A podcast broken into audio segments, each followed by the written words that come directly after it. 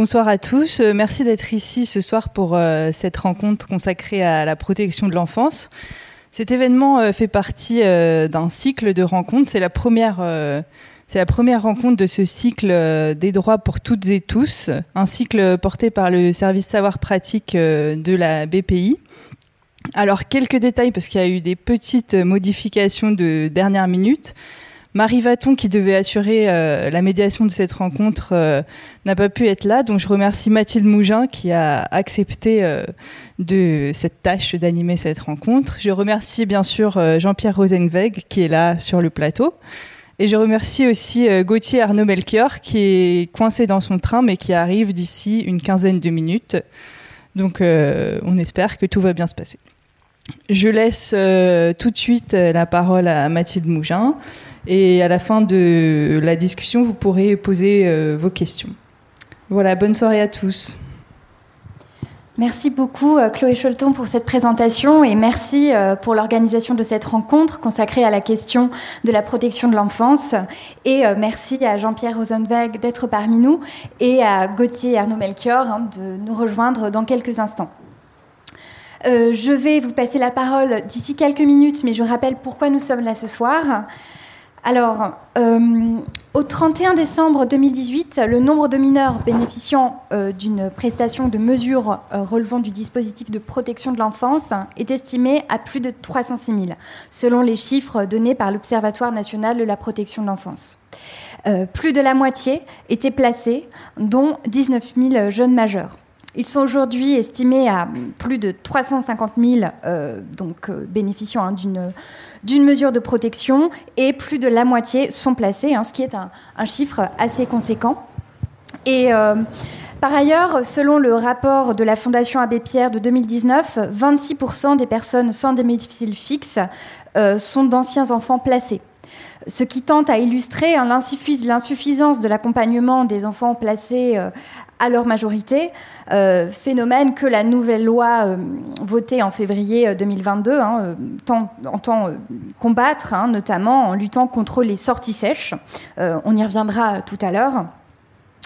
Et on peut rappeler que seulement 6% des enfants placés font des études supérieures.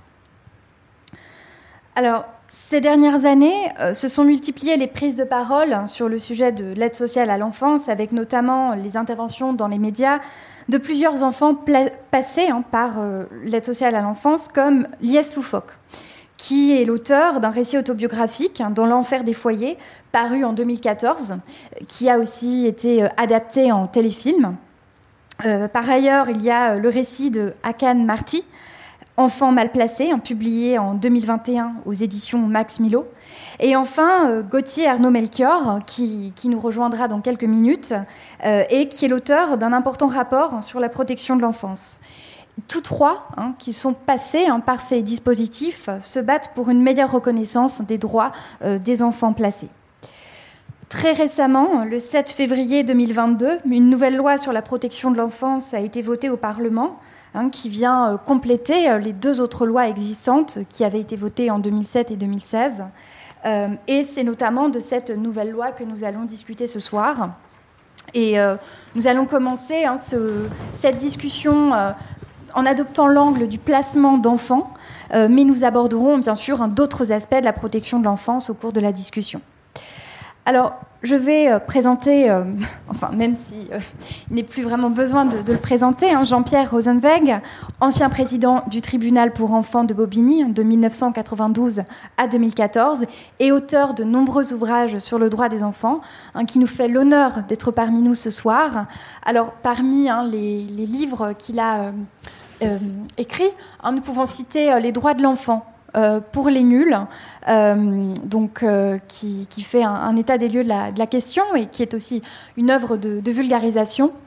il y a aussi La justice et les enfants hein, aux éditions Dalloz.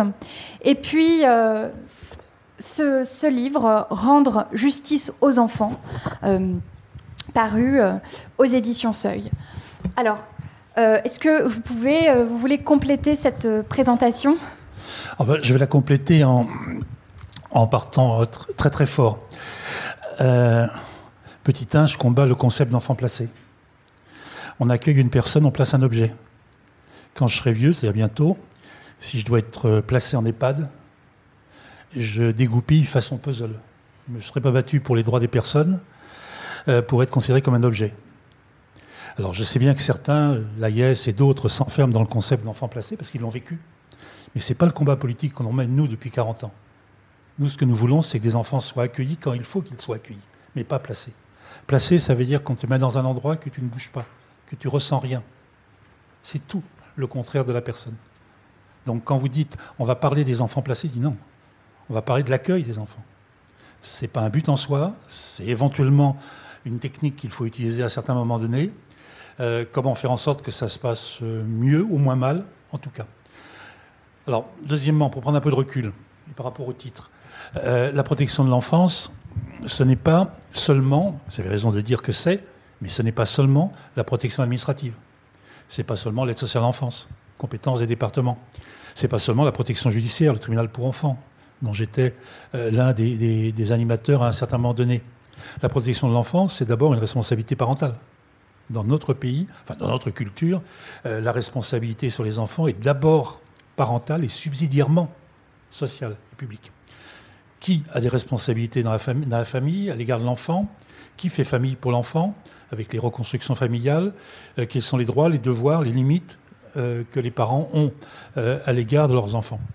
Deuxièmement, comment faire en sorte que les parents qui peuvent rencontrer des difficultés, on rencontre tous des difficultés avec nos gosses, un bobo, une fièvre quelconque, il faut l'avoir un médecin, mais ça peut être plus grave que ça. Ça peut être un handicap, ça peut être des, troubles de la personnalité, ça peut être aussi des dysfonctionnements de la famille. Comment faire en sorte que les familles ne soient pas laissées à volo et soutenues? Bah, C'est le débat sur la psychiatrie infantile, c'est le débat sur la santé scolaire, le service social scolaire, la protection maternelle et infantile. Bref, il y a tout un réseau euh, qui existe qui est plus ou moins bien développé, mais qui actuellement est en crise. Alors quand vous regardez bien, déjà, nous, ne sommes pas au clair sur qui fait quoi au sein de la famille. Pour protéger les enfants, c'est difficile. Je prends un exemple très concret. Tel gamin euh, que je retrouve dans mon cabinet et, qui dit à son beau-père, euh, le gamin a commis des conneries, euh, quitte-toi, t'es pas mon père, ferme ta gueule. Ben non, c'est pas parce que je suis pas ton père biologique que je dois fermer ma gueule. Je t'élève depuis 10 ans et j'ai quelques responsabilités. Et puis je t'aime un petit peu quand même, sinon je serais pas là aujourd'hui. Petit B, donc déjà, identifions qui fait quoi au sein de la famille. On n'arrive pas à le faire. Bien, en tenant compte des mutations familiales. Je prends un exemple parce que sinon je vais trop vite pour le faire comprendre. On nous a bassiné, à juste titre, mais enfin il y, a quand même des limites, euh, avec le mariage pour tous, avec l'adoption pour les couples homosexuels, problématique tout à fait intéressante. Ça concerne quoi 10 000, 20 000, 30 000 personnes? La famille reconstituée, c'est 2 millions de gosses qui vivent sans papa ou sans maman, donc 2 millions de gosses 2 millions de pères, 2 millions de mères, 2 millions de beaux-pères et de belles-mères. 8 millions de personnes, 12% de la population. Est-ce que l'enjeu politique pour légiférer, c'était de légiférer sur le mariage pour tous ou de légiférer pour dire qui fait quoi au sein de la famille normale, si vous voulez, au sens large du terme, pour éviter que des gosses ne soient en danger? Deuxièmement, tous les services de proximité dont je parlais tout à l'heure sont en crise. Protection maternelle infantile, j'en passe les meilleurs. Alors troisièmement, effectivement, l'aide sociale à l'enfance va jouer un rôle après que les deux premiers filets n'aient pas bien fonctionné l'aide sociale à l'enfance va proposer à sociale, va proposer à la famille un soutien. Si la famille est d'accord sur ce soutien, la famille, c'est parents et enfants. Hein. Si la famille est d'accord pour ce soutien, elle est d'accord pour le diagnostic, il y a un problème, elle est d'accord pour la réponse. Bingo, il signe. Enfin, il signe. On appelle ça un contrat, c'est pas un vrai contrat, parce qu'un contrat avec une baïonnette dans le dos, c'est jamais vraiment un contrat, mais enfin, il signe un contrat. Et puis, il y a des situations un peu plus paroxystiques qui vont effectivement faire que soit les parents nient euh, le sort qui est fait à l'enfant, soit qu'il refuse la réponse qui est préconisée. Ben là, il y a un conflit, il faut aller vers la justice. La justice va intervenir. Et la justice va intervenir, pas toujours, mais souvent, en mandatant l'aide sociale à l'enfance et en confiant l'enfant à l'aide sociale. Donc un enfant, pour rejoindre dans votre question, un enfant peut être accueilli par l'aide sociale à l'enfance soit à la demande de ses parents, soit à la demande du juge. Et ce n'est qu'une euh, réponse à un moment donné qui peut être relativement long. Si on, si on savait combien de temps ça va durer, ça serait trop facile. Euh, ça peut durer quelques jours, ça peut durer quelques semaines, mais ça peut durer 5 ans, 10 ans? Et euh, la question est de savoir pourquoi d'ailleurs, pourquoi ça dure aussi longtemps. Alors, tout ça pour dire quoi? Que l'aide sociale à l'enfance, qu'on appelait autant jadis l'assistance publique, euh, la DAS, qu'on appelle aujourd'hui l'aide sociale à l'enfance et qui est une compétence du département, c'est, elle est mal connue, elle est méconnue. Elle n'a qu'à s'apprendre qu'à elle-même, hein, elle ne sait pas communiquer. Et à partir du moment où je rends service aux gens, je n'ai pas à rendre des comptes. Ben non. C'est parce que tu rends service aux gens que tu ne dois pas rendre des comptes.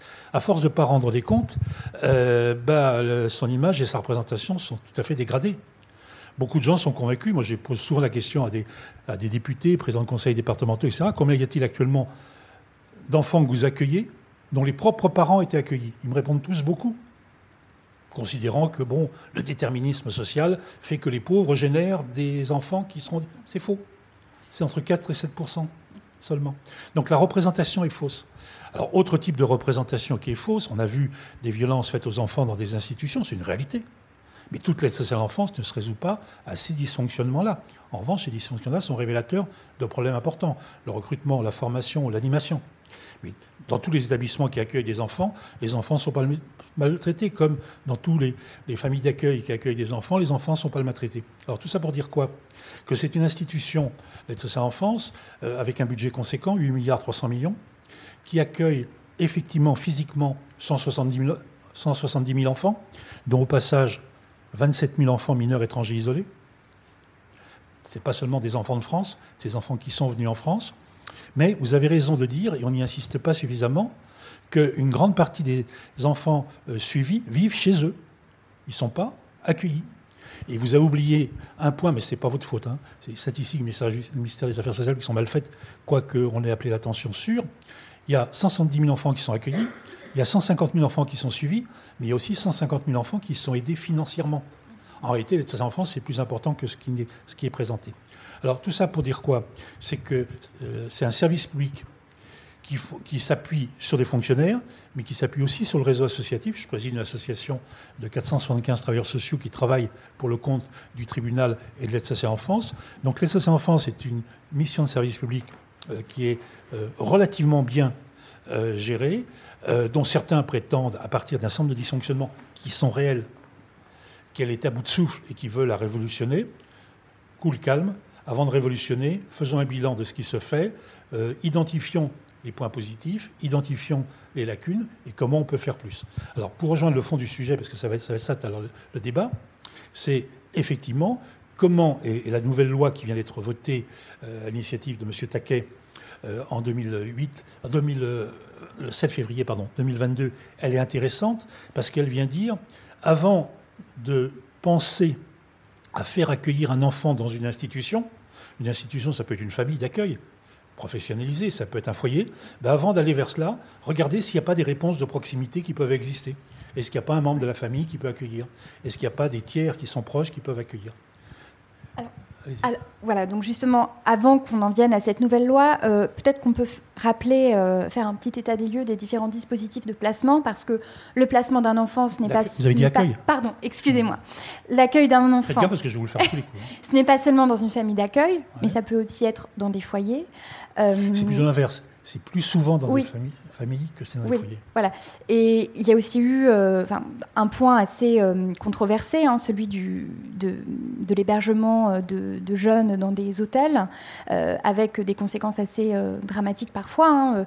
Il y a eu notamment hein, le jeune adolescent Jess qui est mort poignardé en décembre 2020, qui était hébergé dans un hôtel. Alors, est-ce que vous pouvez rappeler ces différents bah, modes de... On va, partir de là où vous en êtes, les hôtels. Si l'accueil hôtelier, qui est illégal, hein, des enfants en danger ne peuvent être accueillis que dans des structures habilitées, reconnues comme telles, sous contrôle. Donc, si on en est arrivé, le on collectif, hein, euh, aussi bien euh, les responsables départementaux que les juges cautionné, j'en passe à des meilleurs, un accueil hôtelier, c'est parce qu'on a été débordé par la demande ou par le besoin, exactement. On a été débordé par le besoin, notamment avec l'arrivée de flots de mineurs étrangers isolés qu'il a bien fallu, je dire, mettre à l'abri. Alors on peut ergoter comme on veut, mais il vaut mieux qu'un gosse soit à l'hôtel plutôt que dans la rue. D'accord? Euh, Soumis à tous les trafics possibles. Le seul problème, c'est qu'en France, quand on fait quelque chose de provisoire, ça dure. La Tour Eiffel, je vous rappelle qu'elle était provisoire, et que deuxièmement, euh, de quelque chose qui veut répondre à un problème, on finit par en faire euh, une règle du jeu. Donc, bah, c'est assez facile. Hein. J'ai un problème, je n'ai pas de famille d'accueil, j'ai pas de foyer. Plutôt que de créer des foyers, je trouve une chambre à l'hôtel et je place le gosse, le mets à l'abri. Il va être, il va pouvoir dormir, il n'aura pas froid, il va bouffer. Le seul problème, c'est j'ai oublié l'accompagnement social parce que l'aide sociale enfance, c'est pas le club méditerranéen. L'aide sociale enfance est là pour pallier des carences parentales. soit parce que les parents sont morts ou décédés ou introuvables, soit parce que les parents, euh, j'allais dire, posent des problèmes euh, et ont des, difficultés pour exercer leurs responsabilités. Donc quelque chose qui devait être résiduel, passager, ponctuel, c'est devenu quelque chose d'important, l'accueil hôtelier. Alors à la française, bien évidemment, il y a un type qui lève la main qui dit il faut condamner ça. Et pof, on condamne ça. On condamne l'hôtel hôtelier. OK? C'est pas l'accueil en hôtel qu'il fallait condamner, c'est rendre obligatoire l'accompagnement par des éducateurs de tout enfant qui, qui arrive à, être dans une situation où il ne vit pas en famille. L'hôtel peut être utile. Je prends un exemple très concret en Seine-Saint-Denis, on l'a vu mille et une fois, où un gamin a des troubles de comportement extraordinaires. Il est dans un foyer, il a des troubles de comportement extraordinaires. Autant jadis, on le renvoie. Là, plutôt que de le renvoyer, ben on va dire il y a peut-être deux ou trois éducateurs qui pourraient s'occuper spécialement de lui. On prend trois chambres à l'hôtel, une chambre pour le gosse, une chambre pour les deux. Et pendant 24 heures sur 24, on va se relayer. En fait, on va faire un foyer à l'hôtel pour le gamin. L'hôtel, le gamin n'est pas exclu, mais on le, on l'exfiltre quelque temps pour qu'il puisse revenir en meilleure situation. C'est pas l'instrument. Je dis souvent, je l'ai pas là. Mais je disais souvent aux gamins dans mon cabinet, j'avais un stylo qui était soit un Mont Blanc, soit un Bic. C'est pas le stylo qui est en cause, c'est ce que j'écris avec. L'accueil hôtelier n'est pas en soi contestable. C'est en faire une fin et ne pas se donner les moyens éducatifs en complément. Alors d'où effectivement des drames. Mais bien entendu, je, regrette en premier ce qui est arrivé à ce jeune dont vous parlez, Jess. Mais des gamins qui ont été poignardés, il y en a eu ailleurs, dans la rue, partout. Il y en a eu des, des familles d'accueil. On n'en a pas encore parlé, mais l'inceste et les violences sexuelles dans les familles d'accueil, c'est une réalité. Ce n'est pas, seulement les violences dans les établissements. Voilà. Donc, euh, pour revenir à ce que vous disiez, euh, on a abusé de l'accueil hôtelier. Le Parlement a mis un coup d'arrêt en disant dans les deux ans, hein, pas dans les cinq minutes. Pourquoi? Parce qu'il sait très bien que les départements ne sont pas en situation de créer en nombre et en qualité. Je rappelle au passage qu'on a une crise des travailleurs sociaux. Euh, qui n'était pas dans le médico, il n'était pas dans le Ségur euh, du médico-social, que ce n'est que ces jours-ci que le gouvernement vient de considérer que les travailleurs sociaux jouent un rôle important et d'accepter euh, une augmentation salariale de 183 euros, je crois, etc., et de revoir la convention collective. Tout ça, c'est récent. Il y a une crise des vocations actuellement. Il n'y a plus de vocation. Les gens exercent un métier. Ils font plus une vocation. Et les gens, prenons les, tiens, les assistantes familiales. La loi vise les assistantes familiales. Beaucoup de personnes qui accueillent un enfant qui accueillent un enfant à titre personnel, mais avec leur mari ou leur femme, avec les enfants, avec le chien, le poisson rouge, le grand-père, la grand-mère. Cette famille d'accueil-là, bah beaucoup, compte tenu du, peu de revenus financiers que ça procure, et deuxièmement des difficultés des charges, 24 heures sur 24, s'occuper d'un gosse qui peut avoir des troubles de comportement, c'est pas facile. Pour peu que vous en ayez deux ou trois, c'est encore moins facile. Eh bien, ceux qui sont familiaux démissionnent et de nouveau ne viennent pas. Donc on peut faire de l'incantation, pas d'accueil hôtelier, mais encore faut-il qu'on ait les moyens financiers, humains, euh, pour mettre en place des structures. Alors, là, je reviens à ce que je disais tout à l'heure. Dans ce contexte-là, la loi est intéressante puisqu'elle vient dire, mais attendez, avant de penser à un hôtel, avant de penser à une famille d'accueil, est-ce qu'il n'y a pas une solution à caractère familial? Et quitte à apporter un soutien à cette famille, soutien financier, soutien éducatif, et n'aller vers un centre familial, foyer ou hôtel que si vraiment il y a le besoin, résiduellement. Donc voilà, cette question du recours euh, à un proche, à un tiers de la famille, hein, qui ne soit pas les parents, euh, a été, euh, enfin, fait partie hein, notamment de, cette loi qui, a été votée le 7 février dernier. et donc qui a, comme je disais, vocation à compléter hein, les autres lois existantes. alors nous allons nous pencher un peu plus sur cette nouvelle loi. qui donc qui, euh, nous l'avons déjà dit, euh, vise à, terme à faire disparaître ce dispositif d'hébergement euh, dans les hôtels. Pas disparaître, en réduire l'usage. Désolé, hein, mais c'est... Oui, merci. Et euh, alors, parmi les autres points forts hein, de cette loi, euh, il y a aussi la volonté de mieux prendre en compte euh, la voix de l'enfant, hein, notamment avec la possibilité d'une audition par le juge des enfants.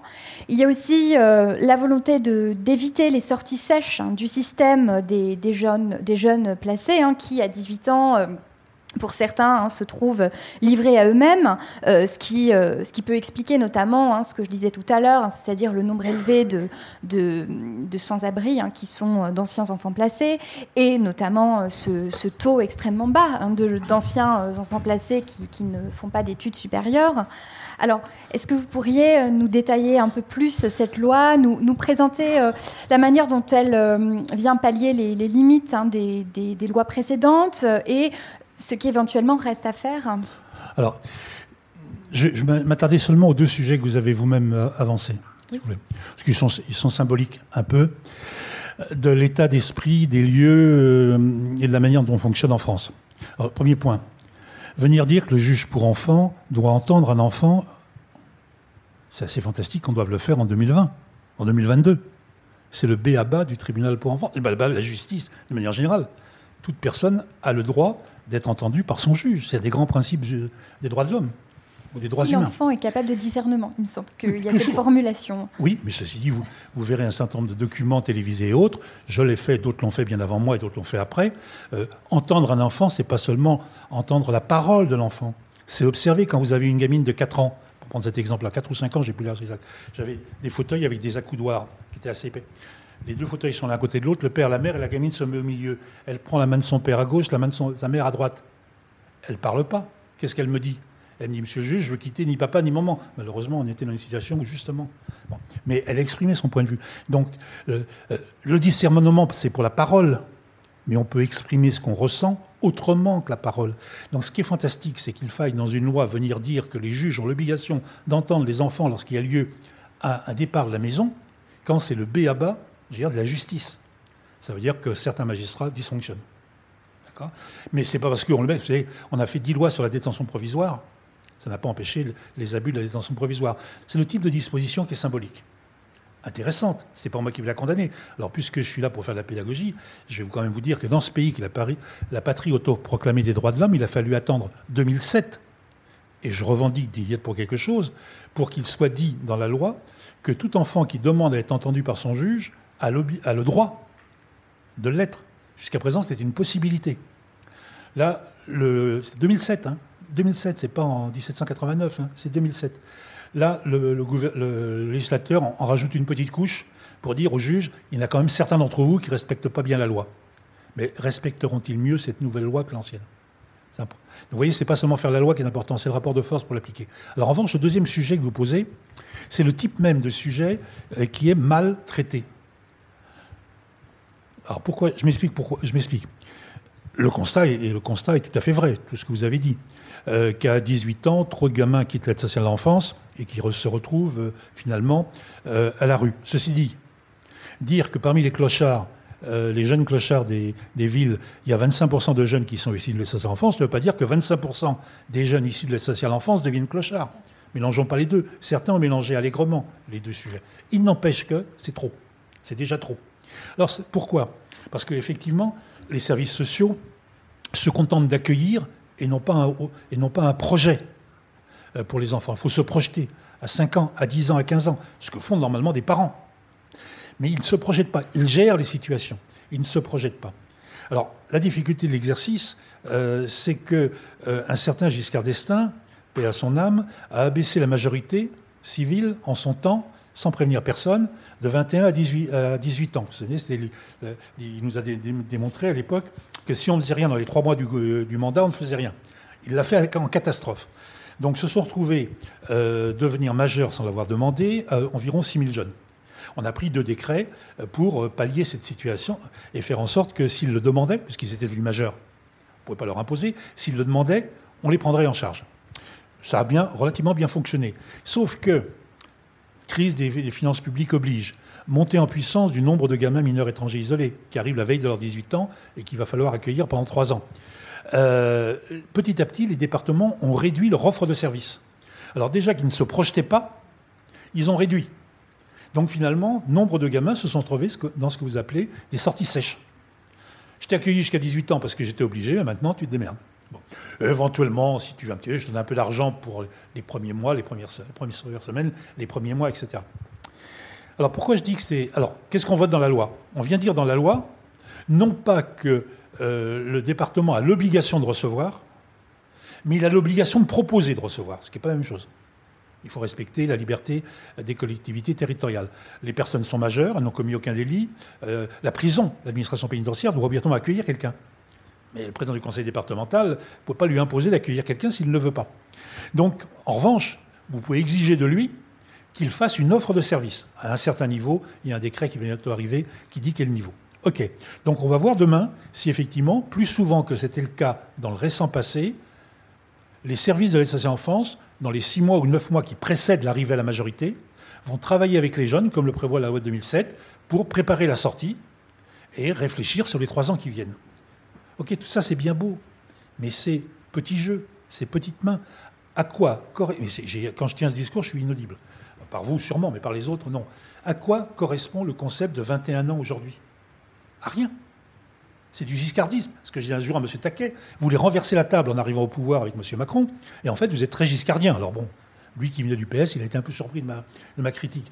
Vous n'êtes pas révolutionnaire, vous n'avez aucune perspective. La question politique qui est posée aujourd'hui, c'est la question du statut des jeunes de plus de 18 ans, pour ne pas dire de moins de 25-26 ans, puisque pour les sociologues, la jeunesse s'arrête euh, à 25-26 ans, le RSA commence à 25. Allez, de cette période-là, il y a un certain nombre de jeunes qui ont été ou qui n'ont pas été confiés à l'aide sociale en France, qui sont en difficulté, comment la société s'organise?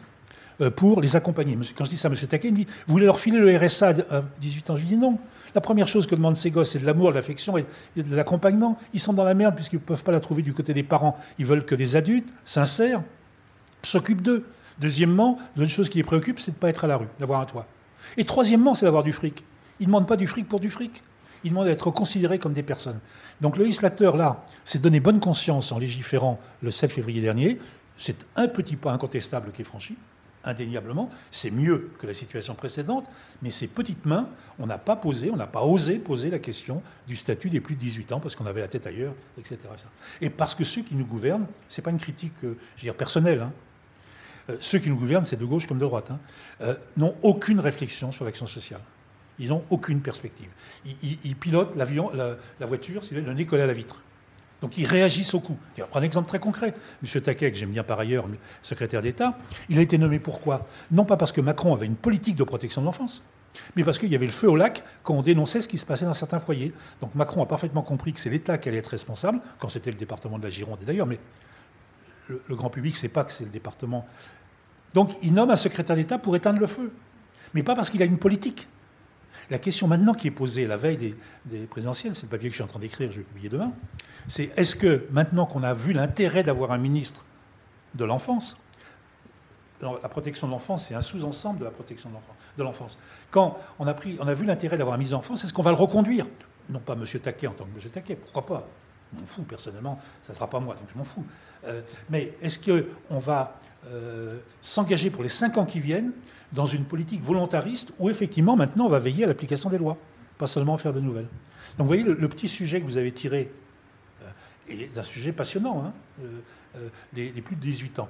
Mais dernière chose, et pour, pour, pour ici rebondir, la grande question qui est posée, qu'on n'aborde pas, et comme nous, on n'a pas encore abordé d'ailleurs dans, cette table ronde, c'est comment faire en sorte qu'il n'y ait pas besoin d'accueillir un enfant à l'aide sociale en France. Deuxièmement, si jamais un enfant est accueilli à l'aide sociale, les parents continuent à avoir des droits et des devoirs, comment les mettre en situation d'exercer leurs droits et leurs devoirs? Et troisièmement, s'il y a un accueil, cet accueil n'est pas une fin en soi, c'est qu'un temps de la prise en charge. Je vous donner une illustration très concrète. Euh, un soir, je reçois une mère de famille avec un éducateur le gamin est placé au foyer, euh, et je demande à l'éducateur, euh, l'idée c'est de savoir s'il faut reconduire la mesure. Il me dit oui, il faut la reconduire, madame pas en situation de, reprendre en charge son gosse. La mère dit oui, c'est vrai. Et je dis mais, ceci, comment ça se passe? L'éducateur me dit ça se passe bien. Ouais, ouais, pas mal, ça se passe bien. Tous les soirs, mais il y a un petit problème quand même. Il va dire lequel? Bah, Tous les soirs, elle vient, elle vient à l'école euh, pour voir son fils. Où est le problème? Elle, lui amène, elle discute avec lui. Où est le problème? Et il lui amène, Elle lui amène une chocolatine. je lui dis peut-être qu'il voudrait un chausson aux pommes. C'est mauvais humour juif parisien au troisième degré. Je, je continue toujours pas à comprendre, si vous voulez. Il dit oui, alors, après, elle, repart avec lui. Alors je dis tiens, là, je, parce que je suis juge quand même, donc je suis plus intelligent que les autres. Je dis bon, il va me dire qu'au lieu d'aller au foyer, elle va chez elle à l'hôtel. Elle dit non, elle ramène le gosse au foyer. Mais je lui dis, où est le problème? Et à ce moment, cet éducateur, mais but de décrochage, il n'était pas méchant pour dessous, il était sincère. Il dit, mais c'est à moi de faire ça. Je dis, non, monsieur, c'est pas à vous de ramener le gosse au foyer. Je vous ai confié le gamin pour le protéger parce que madame ne peut pas l'accueillir 24 heures sur 24. Mais tous les autres attributs, toutes les autres responsabilités de l'autorité parentale sont à madame. Madame, elle exerce au moins mal. Vous imaginez, lui disais-je, je lui ai dit, vous avez 30 balais, vous n'avez pas de gosse, vous imaginez ce que ça veut dire pour cette femme Tous les soirs, venir à l'école, euh, comme toutes les mères de famille, mais plutôt que de rentrer à la maison, regarder un film, de prendre une douche, je sais pas quoi, faire des devoirs avec le, le gamin, de le ramener dans un foyer.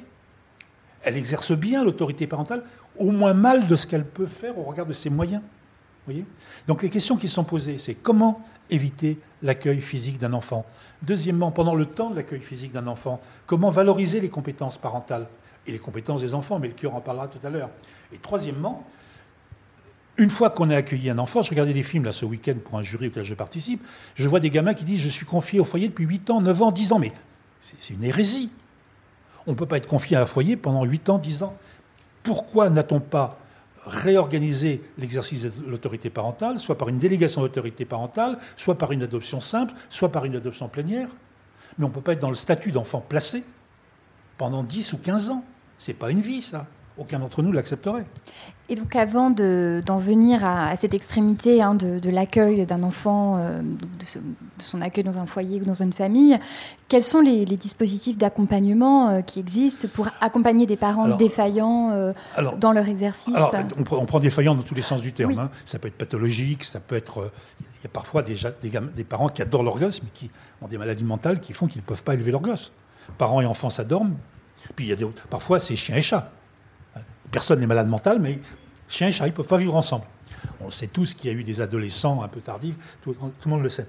Et puis il y a des situations avec des gens pathologiques, plus ou moins pathologiques.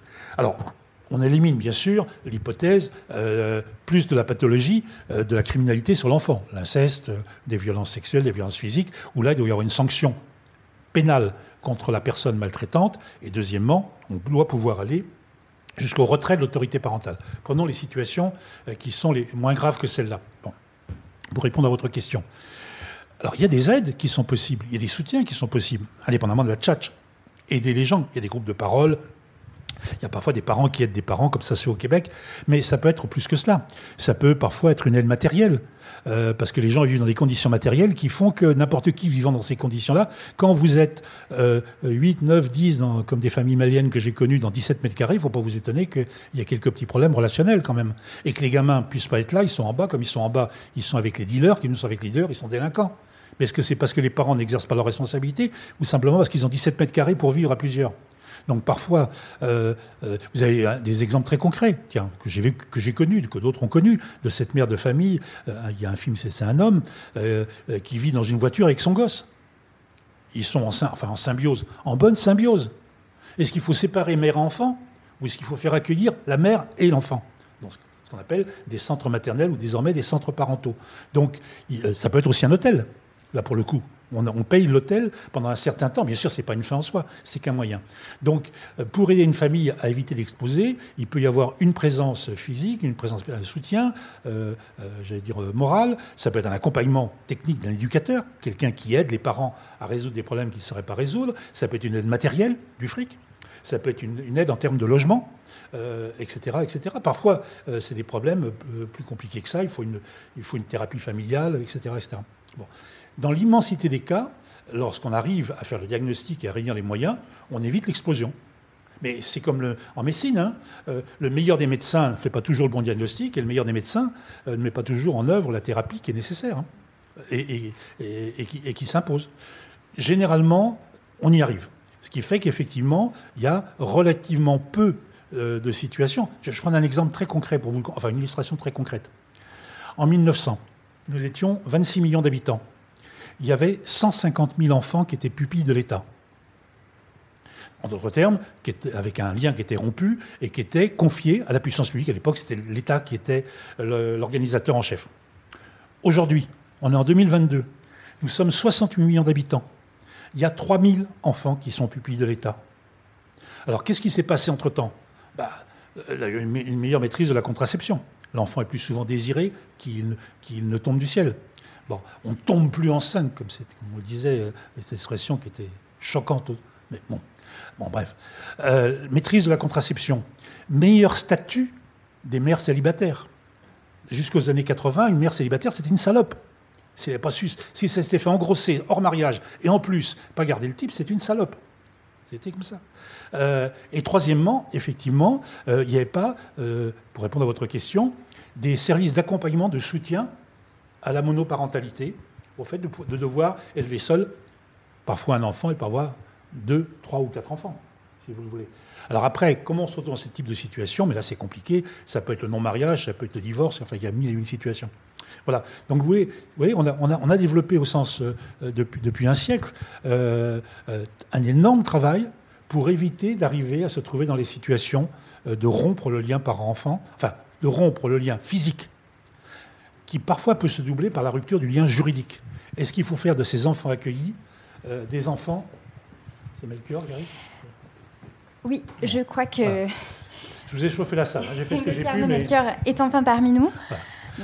Ah, ça pour, pour, lui laisser le, temps, le temps de s'installer. Bonjour. Bonjour. Et ça va vous faire lien avec lui. il ne le sait, peut-être pas. Euh, donc on a su, vous étiez dans un train qui flambait. Et qui a pris, oui, celui d'avant. Celui, d'avant. Hein grâce à la, au direct. Je vous ai entendu, je suis bien d'accord avec vous, il faut arrêter de dire. Ah bah oui, on, on, est au moins deux. On va pouvoir se payer la yes. Bon, je l'ai fait à dessein. Je, vais vous le, filer le, relais. Mais vous savez, vous ne savez pas. Vous avez parlé tout à l'heure de, trois lois. Vous avez parlé de la loi de 2022, la loi de 2016, la loi de 2007. Il s'avère qu'il y a une loi qui est encore plus fondamentale, à laquelle j'ai participé, qui est la loi de 1984. Celle qui a voulu qu'on ne parle plus d'enfants immatriculés, mais qu'on parle d'enfants personnes. Et ce que nous avons voulu, c'est que toute, personne en lien avec les sociales, les parents et les enfants, soient entendus, accompagnés éventuellement, assistés, puissent contester les décisions qui étaient les leurs. Et effectivement, on a semé des graines, et tout le travail que Melchior fait, effectivement, c'est de faire en sorte que, euh, en voyant où ça, a fonctionné, mais où aussi ça a dysfonctionné, comment on peut améliorer le dispositif? Comment faire en sorte, et je vous passe le relais à ce moment-là, dans la loi de 84, on a dit notamment que tout enfant devait être entendu sur les mesures qui étaient préconisées pour lui. Certains parlementaires disent entendu, non, il faut avoir l'accord de l'enfant. Je dis, mais vous déconnez complètement. Comment voulez-vous demander à un gamin de 15 ans qui est en but avec ses parents, qui est en but avec la société, de donner son accord pour une prise en charge? Il faut l'entendre. Donne ton point de vue, mais c'est moi qui décide. Parce que si c'est toi qui décides, tu es dans la toute-puissance. Alors effectivement, on a progressé, mais effectivement aussi, euh, beaucoup reste à faire. Et l'enjeu de la loi et le travail que vous avez fait, c'est de remettre l'enfant au centre du dispositif avec un détail, c'est que l'aide aux enfants, c'est à la fois l'enfant qui est au cœur du dispositif et ceux qui exercent des responsabilités, les parents. On les deux. Merci. Alors bonsoir euh, Gauthier arnaud vous avez un micro. Hein. Euh, merci d'avoir fait le déplacement depuis euh, Nancy. Donc je, vous présente, hein, pour ceux qui ne le connaîtraient pas, Gauthier Arnaud-Melchior bon, participé récemment à un important rapport sur la protection de l'enfance, à la demande notamment hein, de Adrien Taquet, le secrétaire d'État chargé de l'enfance et des familles. Donc, euh, au cours de cette mission, hein, vous avez recueilli la parole de plusieurs enfants euh, protégés par l'aide sociale à l'enfance. alors, est-ce que vous pourriez nous dire un mot sur votre parcours et un mot sur ce rapport alors, et même plusieurs mots. Vous avez le droit. Bonjour, euh, merci pour, pour, votre invitation. Alors, je ne vais pas euh, parler euh, massivement de mon parcours pour la simple et bonne raison que je pense qu'il y a suffisamment de personnes qui nous racontent leur vie et que et tout l'intérêt de la mission, justement, c'était de ne pas raconter ma vie, mais d'aller à la rencontre des enfants aujourd'hui confiés. Et j'en ai pas rencontré quelques-uns, j'en ai rencontré plus de 1500. euh, et j'ai pas participé, on va dire que c'est les enfants qui ont participé et qui m'ont euh, donné la plume, enfin, qui ont guidé ma plume pour que j'écrive euh, ce rapport. Mon parcours, bon, je vous le donne en, trois, en trois chiffres. On va dire que j'ai été placé à l'âge de 2 mois jusqu'à l'âge de 18 ans avec 15 placements différents. Voilà. Euh, euh, et donc le rapport, l'enjeu, c'était d'aller à la rencontre des enfants dans leur lieu de vie, euh, de ne pas faire une consultation, par exemple, par Internet ou avec un questionnaire, avec un sondage d'opinion. C'était pas du tout l'enjeu, mais c'était justement de ne pas partir avec des questions dans mon sac à dos, mais d'aller à la rencontre des enfants pour que eux-mêmes me disent ce qui était important pour eux. Par exemple, à titre personnel, la culture est un sujet qui me tient beaucoup à cœur. Et je pense que c'est quelque chose de très vertueux pour les personnes et qui n'est pas assez au centre euh, de l'accompagnement des enfants confiés à l'aide sociale à l'enfance. Mais euh, les enfants n'en ont pas beaucoup parlé, du moins pas avec leur propre réalité, avec leurs propres mots. Dans la première visite d'établissement, la deuxième, c'était le deuxième jour, euh, les enfants m'ont parlé d'architecture et m'ont dit à quel point la conception des locaux lorsque les chambres sont à l'étage, que la cuisine est en bas avec le salon en bas, eh bien, ça, leur faisait du bien parce qu'ils avaient l'impression d'être dans une maison normale. Et que du coup, les établissements de plein pied, euh, où toutes les chambres sont alignées, eh bien, c'est quelque chose, par exemple, qu'on peut modifier dans le temps, qu'on peut améliorer. On peut associer les enfants, leur perception, la façon dont euh, euh, ils sont impactés par l'architecture, les, les, questionner sur ce sujet pour améliorer l'architecture en protection de l'enfance. Donc, par exemple, ce sujet, je ne m'étais pas dit, les enfants vont me parler de bâti et d'architecture. Je pensais qu'ils allaient me parler de décoration dans les chambres, mais pas d'organisation de l'espace en protection de l'enfance. Donc, je suis arrivé euh, face aux enfants avec une grande question qui était toujours la même et qui s'adapte à tous les âges. Bah, je, voilà, je viens de la part du ministre qui m'a demandé de, savoir euh, euh, comment tu perçois ton accompagnement. Tu as le droit de me dire ce que tu veux. Tout ce que tu me dis reste entre toi et moi, sauf ce qui est interdit par la loi et je n'ai pas le droit de le garder pour moi. Qu'est-ce qui te ferait du bien? Qu'est-ce qui te fait du bien et qui peut aussi servir à d'autres enfants, qui peut être une bonne idée pour d'autres enfants Et puis qu'est-ce qui te fait du mal et qu'on doit arrêter de faire? Qu'est-ce que tu aimerais voir changer? Donc c'était un peu les grandes questions d'ordre général que je posais aux enfants. Puis ensuite, bon, s'il y avait un dialogue de confiance qui s'instaurait, en fonction de l'âge, du moment, euh, de la disponibilité de l'enfant, de l'adolescent, eh bien, je, creusais des, questions. Par exemple, je posais la question est-ce que tu vois un médecin? Enfin, des choses comme ça. Pour, euh, sur, le quotidien, j'avais quelques trames de, de, questions. Mais de prime abord, c'était toujours la grande question générale et les enfants qui choisissaient euh, le sujet qu'ils souhaitaient aborder. Et quel a été le terrain de votre enquête euh, Vous vous êtes déplacé dans toute la France, vous avez visité aussi bien des enfants, familles d'accueil qu'en foyer euh, alors, j'ai effectivement, je me suis rendu euh, dans, je crois, 17 départements différents, sachant que une visite était organisée pendant une semaine dans un département. C'est-à-dire que c'est il y a deux, trois départements, j'y suis resté qu'un jour. C'est-à-dire que, par exemple, j'ai visité un lieu de vie. Donc, géographiquement, je me suis rendu physiquement dans un département. Mais la majorité des déplacements, c'était une construction avec le département de visites, donc d'accueil familiaux, euh, de structures de MEX. Euh, j'ai visité des, pouponnières pour les rendre visite aux, plus jeunes, des, des, lieux de vie. Euh, enfin tous les dispositifs qui accueillent, des centres aussi, euh, vous avez parlé de l'accompagnement à la parentalité, euh, des, des, centres maternels, puisque un enfant peut être confié, ou parfois même une maman peut être confiée, et parfois les deux. Et, oui, souvent l'enfant n'est pas confié, mais la maman est juste confiée. L'enfant ne sait pas trop ce qu'il devient. Mais j'ai été aussi à la rencontre voilà, de tous les publics accueillis en protection de l'enfance pour avoir leur opinion. Puis aussi dans des, services de pédiatrie, dans des centres où on accueille les enfants pour qu'ils puissent exprimer leurs paroles, parce que c'est aussi une façon d'entrer en, protection de l'enfance que de, de, dire bah voilà ce que fait papa ou maman euh, sur mon corps c'est pas bien. Et je le dis dans cette salle donc des centres euh, les, les UAP l'unité d'accueil pédiatrique d'enfants endrochés donc voilà un peu, euh, puis aussi pour rencontrer tous les types de, professionnels, je suis aussi allé dans le DISITEP, voilà, des dispositifs particuliers qui allient protection de l'enfance et champ du médico-social. Et alors, vous avez parlé euh, notamment euh, de la question de l'accès à la culture hein, de ces enfants qui, n'est pas euh, beaucoup abordée. Et quels sont et vous, vous, militez aussi pour un accompagnement des jeunes jusqu'à 21 ans, me semble-t-il. Enfin, j'ai lu ça quelque part.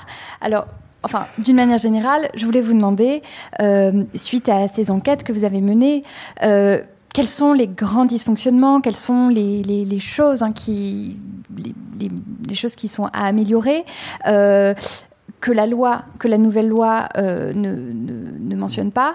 Euh, qu'est-ce qui va bien aussi? Parce que c'est bien aussi de, ne pas faire un tableau diabolique hein, de, des institutions existantes et, alors, qu'est-ce qui ressort de, de, ce petit tour de France et de l'opinion des enfants? Et justement, ça rejoint la, je ne l'ai pas dit euh, tout de suite, mais euh, dans le sujet quelle loi pour demain, je me disais aucune. Euh, finalement, est-ce qu'on a encore besoin d'une nouvelle loi? Mais peut-être ce qui doit nous intéresser, ce qui doit nous mobiliser, c'est susciter des vocations dans le travail social, c'est mieux valoriser les, travailleurs sociaux, et puis mieux accompagner les pratiques pour mettre l'enfant au cœur. Et je pense que si on réussit déjà ce défi-là, on pourra se dire qu'on va encore enclencher un nouveau processus législatif, etc. Je pense que ce n'est pas l'urgence, c'est fini. Il y a une loi de 2007, elle doit être appliquée, a la loi de 2007, elle doit être appliquée, et la récente loi de 2022, elle doit aussi être appliquée. Donc, refaire une nouvelle loi, je, n'en vois pas l'intérêt. J'ai eu une petite coupure dans le métro, je ne sais pas si vous en avez parlé, je sais que vous parliez des lois, mais du coup, je n'ai pas en, complètement entendu tout ce que vous avez dit à ce sujet. Je, rejoins, je rejoins sur le fait que l'urgence n'est pas de faire la loi. L'appliquer. Il faut l'appliquer. Il n'empêche que comme citoyen militant, je pense qu'il y a besoin d'un code de l'enfance qui effectivement donne la toile de fond, je comprends et donne l'axe politique, oui. mais qui n'apporterait rien, sinon de dire que l'enfance est un objet de politique publique. D'accord. Je... Euh, je, partage, je, partage. Euh, mais non, soyez pas pessimiste. Euh, je, partage ce que vous venez de dire. Alors, qu'est-ce qu'il en ressort? Eh bien, oui, il y a des dysfonctionnements. Il y a des établissements eux-mêmes qui ont été visités au cours de la mission et qui ont fait l'objet d'un signalement au procureur de la République parce que l'établissement pouvait être violent, parce que des enfants subissaient des agressions sexuelles et qu'ils les ont dénoncés, oui. Ça concerne très peu d'établissements par rapport au nombre que j'ai rencontrés. oui, il y a plein de petits dysfonctionnements, mais c'est pas des n'y a pas de mauvaise volonté de la part des travailleurs sociaux. Ce sont des pratiques, c'est une institutionnalisation. C'est euh, le fait de ne pas avoir de régie, par exemple. Pour, euh, alors il faut expliquer euh, à, votre public pour qu'il pour qu'il comprenne. Dans un établissement, par exemple public, si vous n'avez pas de régie, c'est-à-dire une caisse où vous avez de l'argent dedans, vous avez vous émettez un bon de vêture pour que l'enfant achète des habits et il va au magasin avec le bon de vêture, marqué euh, foyer ou euh, que sais-je encore. Alors que s'il y a une régie, on peut lui donner de l'argent liquide. Euh, on peut, on peut avoir une carte bancaire et donc du coup payer en carte bancaire. Donc on est plus discret. Et donc, qu'il y ait une régie ou qu'il n'y en ait pas, le budget qu'on alloue à la vêture pour l'enfant est le même. Le fait de se dire on va, donner, on va permettre à l'enfant d'acheter des habits, c'est la même chose. Mais ce qui est dysfonctionnant, en fait, c'est que l'institution est violente uniquement par son fonctionnement, par le fait qu'elle institutionnalise pleinement la vie de l'enfant. Et il y a uniquement besoin de changer le fait de mettre en œuvre une régie pour que l'enfant n'arrive plus avec un bon de vêture et qu'il se sente stigmatisé euh, dans l'établissement. Donc il y a plein de petites choses en fait qu'on peut améliorer. Et, et cela, je, rejoins pleinement. C'est très bien que des personnes aient à un moment donné manifesté le fait qu'il y avait des choses qui étaient insoutenables, comme euh, dans les maisons de retraite. Je, ne peux pas dire que euh, ça n'existe pas et qu'on ne doit pas les dénoncer. Mais c'est la façon dont on le fait. Les amalgames qu'on peut faire, à des fins personnelles aussi. Parce que c'est beaucoup plus simple d'avoir l'oreille attentive des médias lorsqu'on dit que tout va mal que lorsqu'on dit qu'il y a aussi des choses bien. Parce qu'on aime aujourd'hui la mise en scène, on aime le grand drame, on aime faire pleurer dans les chaumières. Moi, mais les enfants de la protection de l'enfance, dans tous ceux que j'ai rencontrés, ce qu'ils disent, c'est qu'ils ne veulent pas que la, société regarde avec un regard de pitié. Ils n'en veulent pas de cette pitié-là, de je suis placé, je souffre. Ils veulent un service public qui fonctionne, ils veulent de la bienveillance, ils veulent de la considération, ils veulent que la société les regarde comme des enfants normaux. Et ça, c'est une responsabilité que nous avons tous. Les anciens enfants protégés, de parler aussi en bien de ce qui fonctionne en protection de l'enfance. Les médias, eh bien d'avoir un avis peut-être un peu plus nuancé, un peu plus tempéré. C'est-à-dire que quand on dit que quelque chose va mal, ou que deux choses vont mal, on va essayer au moins de faire un tiers en disant que quelque chose va bien. Parce que qu'est-ce qu'il y a derrière, au-delà aussi de la stigmatisation des enfants C'est la démotivation des travailleurs sociaux, qui se sentent tous mis dans le même, dans le même sac. Ils ont tous l'impression d'être maltraitants. Et on fait fonctionner un commerce comme ça. Un commerce qui abîme les enfants, qui abîme les professionnels et qui, in fine, abîme la politique publique de protection de l'enfance, qui donne pas envie d'aller travailler dedans. Donc, il y a, y a je, je, ça, je souhaitais le dire quand même, parce que il y a un moment donné, ça suffit. On a compris qu'il y a des choses qui n'allaient pas. maintenant, qu'est-ce qu'on propose? Qu'est-ce qu'on propose avec intelligence Et surtout, qu'est-ce qu'on propose en remettant l'enfant au cœur et non pas dans un discours euh, démagogue ou politique ou idéologique, mais juste en pensant à partir de l'enfant, de ses besoins, de ce qu'il veut. D'illustrer d'illustrer concrètement ce que vous venez de dire, parce que c'était tout à fait exact, mais peut-être au deuxième degré pour être compréhensible. Confronté à des difficultés, les institutions sociales, c'est pas les travailleurs sociaux, les institutions, c'est-à-dire leurs employeurs, employeurs publics ou employeurs privés, font appel à des sociétés de mercenaires. L'exemple que j'ai pris tout à l'heure, euh, du gamin qu'il faut exfiltrer dans l'établissement, on le met dans un hôtel, on fait appel à telle société qui travaille en région parisienne, qui envoie tous les matins des éducateurs. Ça, ça coûte un fric fou. Il vaudrait mieux créer un ou deux postes de plus dans la structure plutôt que d'aller payer. C'est ça, c'est ce que vous vouliez dire. C'est ce que vous vouliez dire. Vous faisiez référence à ces structures qui actuellement font du fric en vendant du travail social, mais du travail social d'apparence. Alors, ça, ça c'est un sujet. la question qui est posée derrière, c'est ça que je voulais dire. Effectivement, est-ce que nous nous donnons, au regard des besoins qui sont existants, l'inventaire qu'on en fait, des moyens financiers il faut certainement les augmenter. Et c'est 8 milliards 3, mais euh, indépendamment des, dépenses de personnel public, mais il faudrait plus. Au passage, c'est 5 fois plus que le budget public de l'UNICEF. Hein. On peut dire que la France, quand même, met du fric. Mais elle n'en met pas suffisamment. Maintenant qu'on tire des chèques pour de 500 millions par-ci, 1 milliard par-là, ça ne devrait pas être totalement impossible.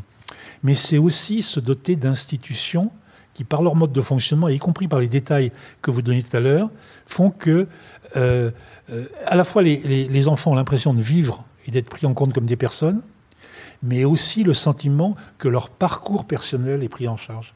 À la limite, le plus beau foyer du monde, serait un raté en termes de protection sociale.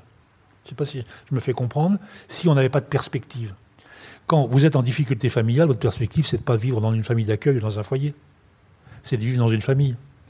D'abord la vôtre, ou une autre qui a vocation à devenir la vôtre par l'adoption simple ou l'adoption plénière. Mais d'être déposé, c'est pour ça que je combats le concept de placement, même dans le plus beau des hôtels, le plus beau des clubs méditerranéens. Mais imaginez-vous de passer toute votre vie au club méditerranéen.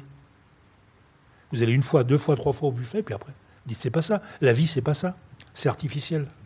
Et bien c'est seulement dans cette fin, enfin ce début du 21e siècle, qu'on commence à l'aide sociale en France et à la protection judiciaire de la jeunesse côté ministère de la Justice à réfléchir non pas en termes d'accueil ponctuel, mais en termes de parcours. C'est le même débat sur les personnes âgées. La question n'est pas d'accueillir bien une personne âgée, c'est de faire en sorte qu'elle termine bien sa vie, ce qui n'est pas la même chose. Alors justement, euh, vous parlez euh, de la question de l'adoption. Euh, je voulais vous poser une question là-dessus, de l'adoption. vous avez, hein, dans le blog que vous tenez hein, au Monde, évoqué hein, la loi qui a été votée au lendemain de, celle du, 7 février 2022. Vous avez été assez critique sur cette loi. Est-ce que vous pourriez nous en dire un mot pour ah, qu'ensuite ensuite on puisse débattre avec la salle? Enfin, nous la présenter on va un le faire en, un mot, mais c'est là, là tout. Le premier, enfin, vous avez compris, je, plaisante souvent. Quand je plaisante, je suis quand même très sérieux. Hein. C'est toute l'hypocrisie de notre démarche collective ou la démarche d'un ensemble de gens. On fait une loi sur la protection de l'enfance, et en catimini, ou quasiment en catimini, on vote une loi sur l'adoption. Et qu'est-ce qu'on vient dire dans cette loi sur l'adoption? Quelle représentation on a? On a l'idée, dans la loi sur la protection de l'enfance, c'est chaque gamin doit, avoir le parcours qu'il mérite, il faut être plus présent, il faut humaniser, etc. Et dans l'autre loi, on, vient dire, l'aide sociale à l'enfance recèle plein d'enfants qui pourraient être adoptables si on le voulait bien. Si on rompait plus vite et plus fort les liens parents-enfants. Donc d'un côté, on dit qu'il faut travailler euh, sur les droits des enfants, notamment d'entretenir des relations avec leurs parents, euh, d'être pris en compte en tant que personne, et l'autre, on vient dire, ces enfants euh, sont potentiellement adoptés. dans la loi protection de l'enfance, on parle des enfants. Dans la loi sur l'adoption, on parle des adultes qui sont en manque d'enfants. J'ai rien contre le fait que des personnes du même sexe puissent accueillir un enfant. C'est pas ça le débat. Le mariage pour tous l'a consacré. Euh, ce que je conteste en revanche, et si on va trop loin, mais ce n'est pas un débat d'aujourd'hui, hein, si on va trop loin dans le fait de transformer en enfants adoptables les enfants accueillis par l'aide sociale à l'enfance, on scie la branche sur laquelle l'aide sociale à l'enfance est euh, assise, qui consiste à travailler sur le lien parent-enfant et de faire en sorte que tant que ça peut se faire, on va permettre à un enfant de vivre chez lui et à des, à des parents d'élever leurs gosses. Maintenant, il arrive des cas mais ce n'est pas massif, c'est résiduel, où il faut rompre le lien. Et la loi sur l'adoption représente une nouvelle fois l'aide sociale à l'enfance comme une réserve d'enfants adoptables, ce en quoi il se trompe. Ce en quoi il se trompe. La plupart des enfants qui sont accueillis à l'aide sociale à l'enfance maintiennent des relations avec leurs parents et retrouvent leur place chez eux. Je rappelle que euh, le domicile de tout enfant, jusqu'à sa majorité, même après sa majorité, c'est chez lui. Un enfant de l'aide sociale enfance n'est pas domicilié chez le président du conseil départemental. Son domicile, c'est le domicile de ses parents. Vous parlez de la, nécessité de, garder un lien euh, avec euh, la famille d'origine quand c'est possible, mais c'est quand même... avec sa famille. Oui. Et c'est très difficile de, gérer ce paradoxe euh, d'un enfant qui, qui, est accueilli dans une autre structure parce que euh, sa famille euh, est source de, souffrance, de maltraitance, etc. Et, donc comment, comment gérer ce paradoxe elle, peut l'être d'une manière paroxystique et d'une manière, j'allais dire, structurelle, enfin, sans qu'il y ait de la moindre chance que ça puisse s'améliorer. Et il y a beaucoup de situations dans lesquelles, je ne parle pas euh, de, de violence physique extrême, de violence sexuelle, etc. Hein. Euh, je parle de la maladresse, de l'incompétence, euh, des difficultés pour exercer au quotidien des responsabilités. un certain nombre de parents qui traversent ces difficultés grâce au travail social font que, et l'accompagnement social, font que ces difficultés sont relativement dépassées. Parfois pas totalement. Parfois totalement. Donc le problème, c'est que c'est un peu comme la médecine. Dans chaque situation, il faut, faire la réponse sur mesure. Il y a des cas dans lesquels il faut d'entrée de jeu, et on le sait très vite, il faut rompre le lien parent-enfant parce que ces gens sont pervers et jamais ils ne seront en situation d'élever leur gosse. Et il y a d'autres situations dans lesquelles on voit bien que la, rupture ne serait pas une bonne chose, que peut-être physiquement les parents ne sont pas en situation de vivre avec leur gosse, mais pour autant, le gosse tient à sa famille et les enfants parents tiennent à leur gosse. Donc il faut organiser les choses. Mais la boîte à outils euh, législative, elle est là, elle est extraordinaire. On a un tas de possibilités. Euh, le fait de confier l'enfant à une tierce personne, le fait de confier l'enfant à un membre de la famille, la délégation d'autorité parentale qui peut être partielle, qui peut être totale, euh, la rupture du lien juridique avec l'adoption simple, l'adoption plénière. On a une boîte à outils extraordinaire, comme le médecin, la médecine, pardon, a une boîte à outils pour nous soigner aujourd'hui. Regardez, euh, il y, a deux siècles, dès qu'on avait un problème, on amputait ou on saignait. Aujourd'hui, la meilleure médecine, c'est la médecine, euh, j'allais dire, ambulatoire. Et quand on va à l'hôpital, on y va pour une séquence très faible. Un enfant, a priori, n'a pas sa place dans une institution qui n'est pas sa famille. Ça, c'est l'axe. Ce n'est pas les juges qui le disent, hein. c'est la loi de la République. Mais une fois qu'on a dit ça, il y a malheureusement des situations dans lesquelles, d'une manière ponctuelle, d'une manière plus générale, un enfant n'a pas ou n'aura jamais sa place dans sa famille. Alors une fois qu'on a dit ça, est-ce que ça doit amener à rompre le lien, ce qui n'est pas la même chose? On peut très bien ne pas vivre chez papa-maman tout en étant l'enfant de papa-maman. Mais la loi est bien faite, on peut être aussi adopté par quelqu'un d'autre. Alors, Gauthier Arnaud Melchior, est-ce que vous avez quelque chose à ajouter, comme vous nous avez rejoint un peu tardivement, avant que l'on passe la parole à la salle? Non, je, laisse euh, les personnes peut-être interagir avec nous. Euh, euh, je pense que c'est le plus... on est là pour, on n'est pas très nombreux, on est là pour être ensemble. Donc. En tout cas, merci beaucoup hein, pour, pour vos interventions. on aurait pu encore en parler pendant des heures, mais nous allons maintenant prendre les questions du public, s'il y en a, j'espère. Chloé Chelton va faire le tour. Bonsoir. Euh, moi, je vous écoute depuis tout à l'heure et moi, il y a quelque chose qui m'interpelle, euh, c'est qu'on parle jamais d'accueil. Enfin, moi, je dis placement parce qu'il y en a qui sont placés. Je pense que peut-être que pour certains, ça s'appelle l'accueil, comme vous disiez, dans les situations un peu perverses, mais pour d'autres, je pense qu'ils sont plutôt placés, placés eux, et aussi un placement imposé à leurs parents. Mais moi, ce qui m'interpelle, c'est qu'on parle de loi, on parle d'accueil, on parle de moyens, on parle...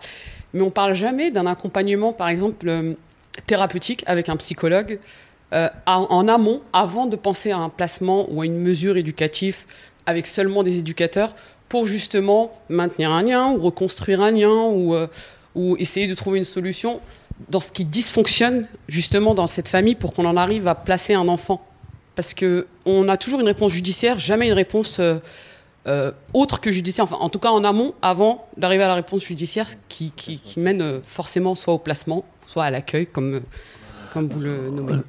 Deux, remarques sur ce que vous avez dit, Madame. Petit 1, vous, vous avez tort dans ce que vous dites enfin tort, euh, peut-être que vous n'étiez pas là à ce moment-là, mais euh, lorsque j'ai présenté en général la protection de l'enfance, j'ai commencé par dire euh, que l'un des maillons faibles du dispositif, c'était toute la psychiatrie infantile. et c'est pas d'aujourd'hui. en Seine-Saint-Denis, sauf erreur de ma part, pour 1 500 000 habitants, il y a 10 lits de psychiatrie qui existent. petit B, je vous dis tout à l'heure que parmi les, aides que peut apporter l'aide sociale en enfance de manière contractuelle, c'est effectivement euh, contribuer à une thérapie familiale, contribuer à un accompagnement psychologique. En d'autres termes, je suis d'accord avec vous. Il y a effectivement, en amont de l'accueil, et je maintiens qu'il ne faut pas parler de placement d'enfants, et je prends comme analogie la chose suivante. Euh, le placement, on l'utilise dans le cadre du Code de justice pénale des mineurs comme sanction aux enfants. Moi, je me suis battu toute ma vie, vous n'étiez pas encore né, Melchior, mais je me suis battu toute ma vie euh, pour que l'accueil fait par des, euh, des, équipes éducatives soit considéré comme un bénéfice et non pas comme une punition. Et je vois que dans le Code de justice pénale des mineurs, on utilise le mot placement comme étant une sanction, comme étant une peine. Pour moi, l'accueil d'un enfant qui ne peut pas rester chez lui, ce n'est pas une punition. Alors, après, une fois qu'on a dit ça, je suis d'accord avec vous, euh, il y a euh, en amont quelque chose qu'il faut faire. Dernière chose, j'étais en tourne autour du parce que j'ai oublié ma remarque. Dans votre dernier propos, vous mélangez tout. Vous mélangez protection administrative de l'enfance et protection judiciaire de l'enfance. Euh, des enfants peuvent être accueillis qui ne le sont pas nécessairement sur décision judiciaire. Maintenant, beaucoup d'entre eux, la plupart d'entre eux, 85%, le sont sur décision de justice parce que c'est les cas les plus graves, bien évidemment. On a essayé de montrer tout à l'heure, dans la première partie de l'intervention, que l'aide sociale enfant, ce n'était pas seulement qu'une machine à accueillir des enfants. Elle a tout un travail de prévention, qui est sa mission propre d'ailleurs, hein, au passage, euh, qui relève d'aucune autre compétence. Euh, par rapport à des situations fragiles, par exemple, euh, les naissances prématurées, on sait que c'est un point de fragilité sur la maltraitance enfant. Sans que quiconque donne mandat, sans que le juge donne mandat à l'administration sociale, elle se doit d'être présent auprès des enfants nés prématurés parce qu'on sait qu'il y a des situations de fragilité. Il y a d'autres situations comme celle-là. Je ne maîtrise pas autant le verbe que vous, mais euh, je ne déjà par rapport à la psychiatrie, vous dites la psychiatrie, mais la psychiatrie, ça n'a rien à voir avec la psychologie, puisque la psychiatrie, c'est un médecin et c'est des troubles mentaux. Toute la famille ne dysfonctionne pas avec des troubles mentaux, il y a peut-être juste euh, un trouble psychologique. Donc ça, on peut le travailler en amont avant de désigner euh, des éducateurs pour euh, s'occuper d'un enfant, alors que peut-être on pourrait donner une réponse plus, plus adaptée à la famille. On est d'accord.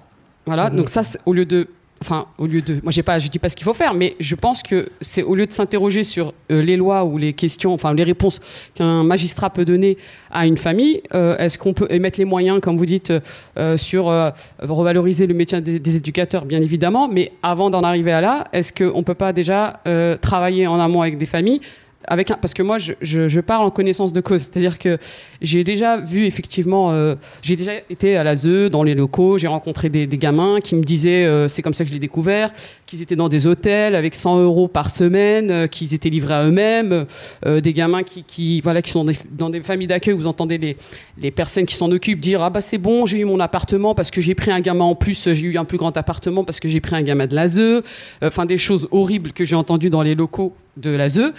Et je, je vois que, par exemple, une mesure euh, qui est euh, ordonnée par un juge euh, en milieu ouvert, vous appelez ça, bah, il y a des éducateurs, un éducateur, une assistante sociale qui travaillent en binôme, jamais un psychologue. Pendant toute la, toute, la période de l'AEMO, peut-être que les enfants rencontreront une seule fois un psychologue, mais pas les parents. ça, c'est des choses pour moi qui dysfonctionnent sérieusement. Et, et, et, pour moi, je pense qu'une réponse en, amont de tout ça, avant d'arriver à, ça. Pour je ne parle pas pour les familles, euh, comme vous avez décrit, pour les cas où il y a de la perversité, etc. Je parle pour les familles où, comme vous l'avez dit tout à l'heure, où il y a une possibilité de reconstruire. Par exemple, tout à l'heure, vous disiez, euh, madame, je ne sais pas comment vous appelez, euh, comment on reconstruit le lien avec des parents où les, où les, enfants sont dans la souffrance ou des choses comme ça. Ben justement, pourquoi pas donner une réponse plutôt psychologique qu'une réponse administrative, comme vous dites, ou judiciaire Écoutez, en une phrase et sans ramener tout à la psychologie, euh, à cette dimension-là qui est essentielle. Mais elle ne permet pas de tout analyser. De tout analyser. Le constat que je faisais en entame, c'est de dire, et aucun homme politique ne le fait actuellement. On est quelques-uns à tenter de le faire, on est pour l'instant inaudible. C'est de dire que cette société libérale, j'allais dire, est moins sociale que ne l'était le patronat de combat de la fin du XIXe siècle. Le patronat de combat, il faisait en sorte que les gens aient une vie sociale, qu'ils aient un logement, qu'ils aient une appartenance territoriale. Et c'était la fanfare, c'était le club de foot, c'était l'accompagnement, c'était les vacances, etc. Aujourd'hui, avec PMI qui se rendent se casser la figure, service social scolaire, service de santé scolaire, psychiatrie infantile, maison du handicap qui sont en grande difficulté, 18 départements qui ont supprimé la prévention spécialisée, les familles les plus fragiles de France sont laissées à elles-mêmes on les abandonne à leur sort. Et il ne faut pas s'étonner demain carence de soutien psychologique, carence de soutien psychiatrique, carence financière, carence en termes de logement. Il ne faudra pas s'étonner que dans 5 à 10 ans, une foultitude de gosses qui actuellement sont, ont 5 ou 10 ans soient en grande difficulté. Et je dis, en faisant de la polémique, mais en étant très, très fort, on aura un beau code de justice pénale pour les mettre en prison. Mais est-ce que l'enjeu, c'est de les mettre au foyer ou de les mettre en prison? Est-ce que l'enjeu, c'est de faire en sorte qu'ils ne soient pas dans la merde et qu'ils ne soient pas abandonnés Actuellement, notre société abandonne une grande partie de l'enfance de France à elle-même. C'est ça le problème qui est posé. Et dans ce contexte-là, effectivement, il y a la critique que vous faites. Est-ce que ce ne serait pas le devoir des magistrats, par exemple, d'alerter sur ce point et de dire voilà, ce euh, ah, nous, c'est pas notre, notre travail. Il y, a, il y a des situations où il y a un travail plus. Je suis d'accord avec vous, mais qu'est-ce que je suis en train de faire? Je suis magistrat. Euh, deuxièmement, alors je vais, être polémique, on n'est pas en, public. actuellement, il y, a une, pétition qui circule dans le cadre de la campagne et, qui est euh, rédigée par des magistrats et par des avocats. Je l'ai signée parce que sur le fond, ils n'ont pas tort. Mais j'ai appelé leur attention sur le fait que euh, ils, dénonçaient le manque de moyens qui était à leur disposition. Et je leur dis, camarades, il ne faut pas seulement dénoncer le manque de moyens, il faut avoir deux ou trois étapes d'avance et regarder ce qui se passe sur le terrain, euh, les choses s'en rendent se dégrader. Le magistrat moyen, qui a le nez collé à la vitre, euh, comme l'avocat moyen, comme le, il a le nez il roule à 150 à l'heure, il n'a pas le temps de voir ce qui se passe avant. Et beaucoup de responsables politiques, c'est pareil. Donc, simplement ce que je suis en train de vous dire, si on prend l'ensemble du spectre, le terme protection de l'enfance. J'ai essayé de vous montrer tout à l'heure que ce n'était pas seulement protection administrative ou protection judiciaire. Eh bien, si on fait une, étude de ce spectre, je suis membre du bureau du Conseil national de la protection de l'enfance, et c'est l'approche que nous avons. Si on fait une étude de ce spectre, on s'aperçoit que certes, l'aide sociale à l'enfance et la justice dysfonctionnent, mais en amont, je rejoins votre discours, ça dysfonctionne encore plus. La première loi, c'est ce que j'ai dit un jour à M. Taquet, quand il la première fois qu'il m'a rencontré, qu'est-ce que, qu'est-ce serait la première chose que vous feriez? Je dis, moi, je voterais une loi sur les responsabilités parentales. Tant que vous n'avez pas identifié qui est responsable et en quoi dans le champ familial, vous laissez des enfants à volo.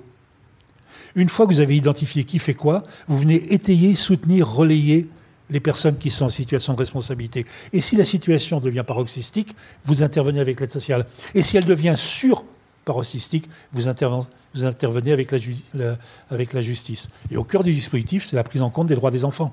Et on s'est battu. Et vous voulez une anecdote euh, Même plein de gens bien pensants, etc., il y a encore trois ou quatre ans, ils, estimaient que euh, condamner les châtiments corporels en France, ça ne servait à rien. Mais on s'est battu à quelques-uns et on a obtenu du Parlement qu'effectivement il soit dit qu'il peut y avoir une éducation sans violence. on n'est pas, hors sujet. Hein. Ce que j'essaie de vous faire comprendre, c'est que le dispositif de protection de l'enfance, c'est une foultitude de choses et qu'il faut, j'allais dire, euh, tout relier l'un à l'autre.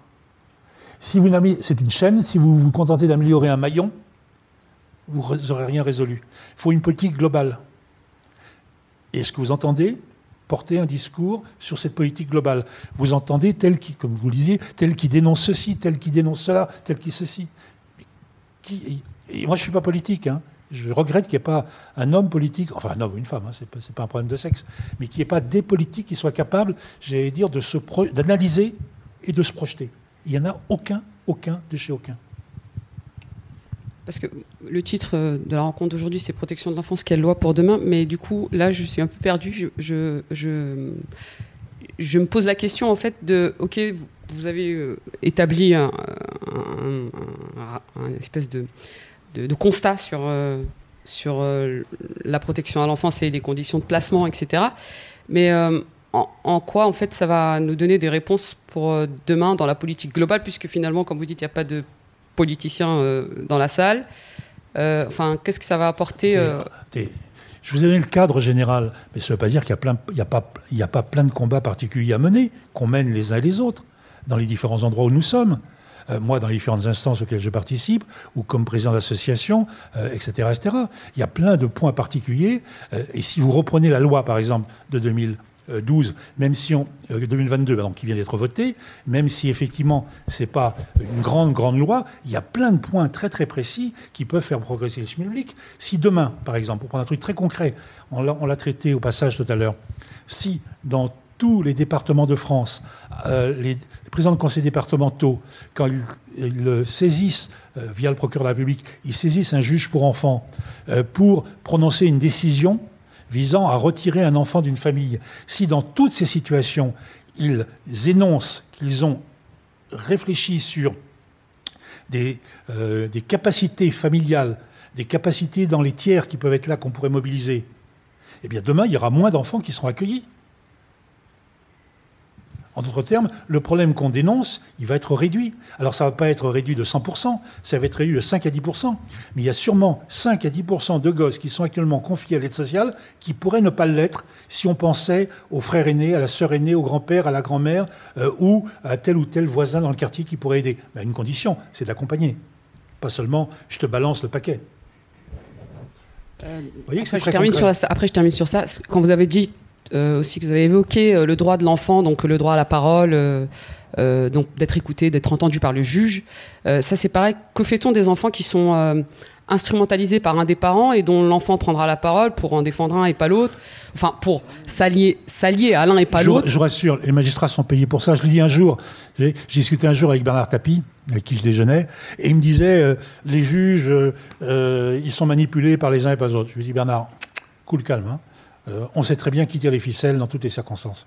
C'est notre métier. Alors là, pour le coup, c'est notre métier. Euh, c'est le métier du JAF, le juge d'affaires familiales, quand il est confronté à un conflit entre parents, etc. Mais des, erreurs peuvent arriver. Vous, concevez que des erreurs peuvent arriver. enfin, on peut, l'erreur, l'erreur est humaine. L'erreur, l'erreur ah, peut bah, arriver. Mais le drame derrière, il est conséquent. Donc, euh, est-ce qu'on ne doit pas aussi s'interroger sur justement encore plus l'accompagnement de toute la famille pour savoir le faux du vrai et, pas donner la parole à l'enfant qui, de fait, il devient un, peu euh, l'enfant roi finalement. Oui, bah ça, et, c'est le, parent qui est... le discours contre lequel je me suis battu en 82 quand j'ai vu le président du. du non, mais attendez, j'ai pas terminé parce que moi, comme ça, vous ne sortez pas du contexte. Mais... qui disait Moi vivant, je n'entendrai jamais aucun enfant. Eh bien, nous, on s'est battu pour que les enfants soient entendus. Mais c'est très bien. Ma question, c'est comment on fait pour démêler Toute personne a le droit d'être entendu sur les problèmes qui le concernent. Je ne remets pas ça en cause. Ce que, ce que, ce que j'alerte juste. Vous dites qu'ils sont manipulés. Sous-entendu Non, je, je dis que c'est au nom de ce discours-là que certains refusent d'entendre les enfants. Non, non, je ne dis pas qu'on doit remettre ça en cause. Bien sûr que l'enfant doit être entendu, mais les parents aussi doivent être entendus. Je n'ai pas dit le contraire. Au même, voilà. Et, mais comment on fait pour démêler le faux bah, vrai? Parce que si une erreur arrive et que. c'est le métier, du, c'est le métier du, du, du, du, procureur, du juge pour enfants et travailleurs sociaux. Vous croyez qu'un juge pour enfants, il juge tout seul? Il juge à partir d'investigations, euh, sa greffière joue un rôle, euh, l'avocat joue un rôle, le procureur, les documents, les enquêtes, les trucs, et puis en plus il s'inscrit sur la durée. Parce que on va pas aller très très loin, parce que là on dévie, on parlerait plus de l'état en France mais de la justice. La caractéristique majeure, et c'est la chance majeure de la justice des mineurs, c'est qu'aucune décision prise par un juge n'est jamais définitive. Il peut reprendre sa décision d'une minute à l'autre. Ça évite les conséquences des erreurs qui pourraient être commises. Alors, on va peut-être euh, laisser la parole aux, autres personnes. Est-ce que, euh, Gauthier arnaud vous avez quelque chose à ajouter pour répondre, euh, pour participer à ce débat? Oui, J'aurais, j'aurais foule de commentaires. Peut-être concernant la. Je, je, enfin, je, J'extrais ce, que je souhaite en fait finalement de, votre intervention. ne m'en voulez pas, mais juste pour aborder par exemple quelque chose qui me semble important on a parlé de la désertification en matière de psychiatrie infantile. Euh, je. Les professionnels sur le terrain ont indiqué qu'effectivement il y avait euh, des pénuries de, pédopsychiatres et euh, d'accès à la psychiatrie, des soins en matière de santé mentale. Mais je, il y a quelque chose qui m'a beaucoup traversé l'esprit quand même concernant les adolescents complexes qu'on met à l'hôtel par exemple, mais qui parfois vont dans des lieux de vie au fin fond de la campagne. Et qui en allant au lieu de vie au fin fond de la campagne, eh bien, se heurtent nécessairement à la ruralité et à ses conséquences, c'est-à-dire la désertification médicale. Et alors s'il n'y a pas de beaucoup de médecins traitants, vous, vous doutez bien qu'il n'y a pas de médecins pédopsychiatres. Pour autant, ces adolescents allaient plutôt bien, étaient euh, clairement discernants euh, sur leur situation, capables, euh, dans la façon dont ils abordaient leur situation, de me dire là j'ai merdé, là c'est vraiment les adultes ont merdé. Euh, c'était des, des adolescents qui étaient en voie de, de, réinsertion, euh, qui prenaient le scooter du lieu de pour aller au village, par exemple, qui avaient des relations affectives, une petite copine, qui euh, voilà, vivaient une vie plutôt normale. Et ces mêmes adolescents, on va dire, puisque parfois ils viennent même de régions parisiennes, ils sont exfiltrés à la campagne, ou donc si on prend une grande agglomération comme Nantes, ou d'autres grandes agglomérations, parce que je ne veux pas trop nommer, bah, ces adolescents-là avaient accès à la pédopsychiatrie.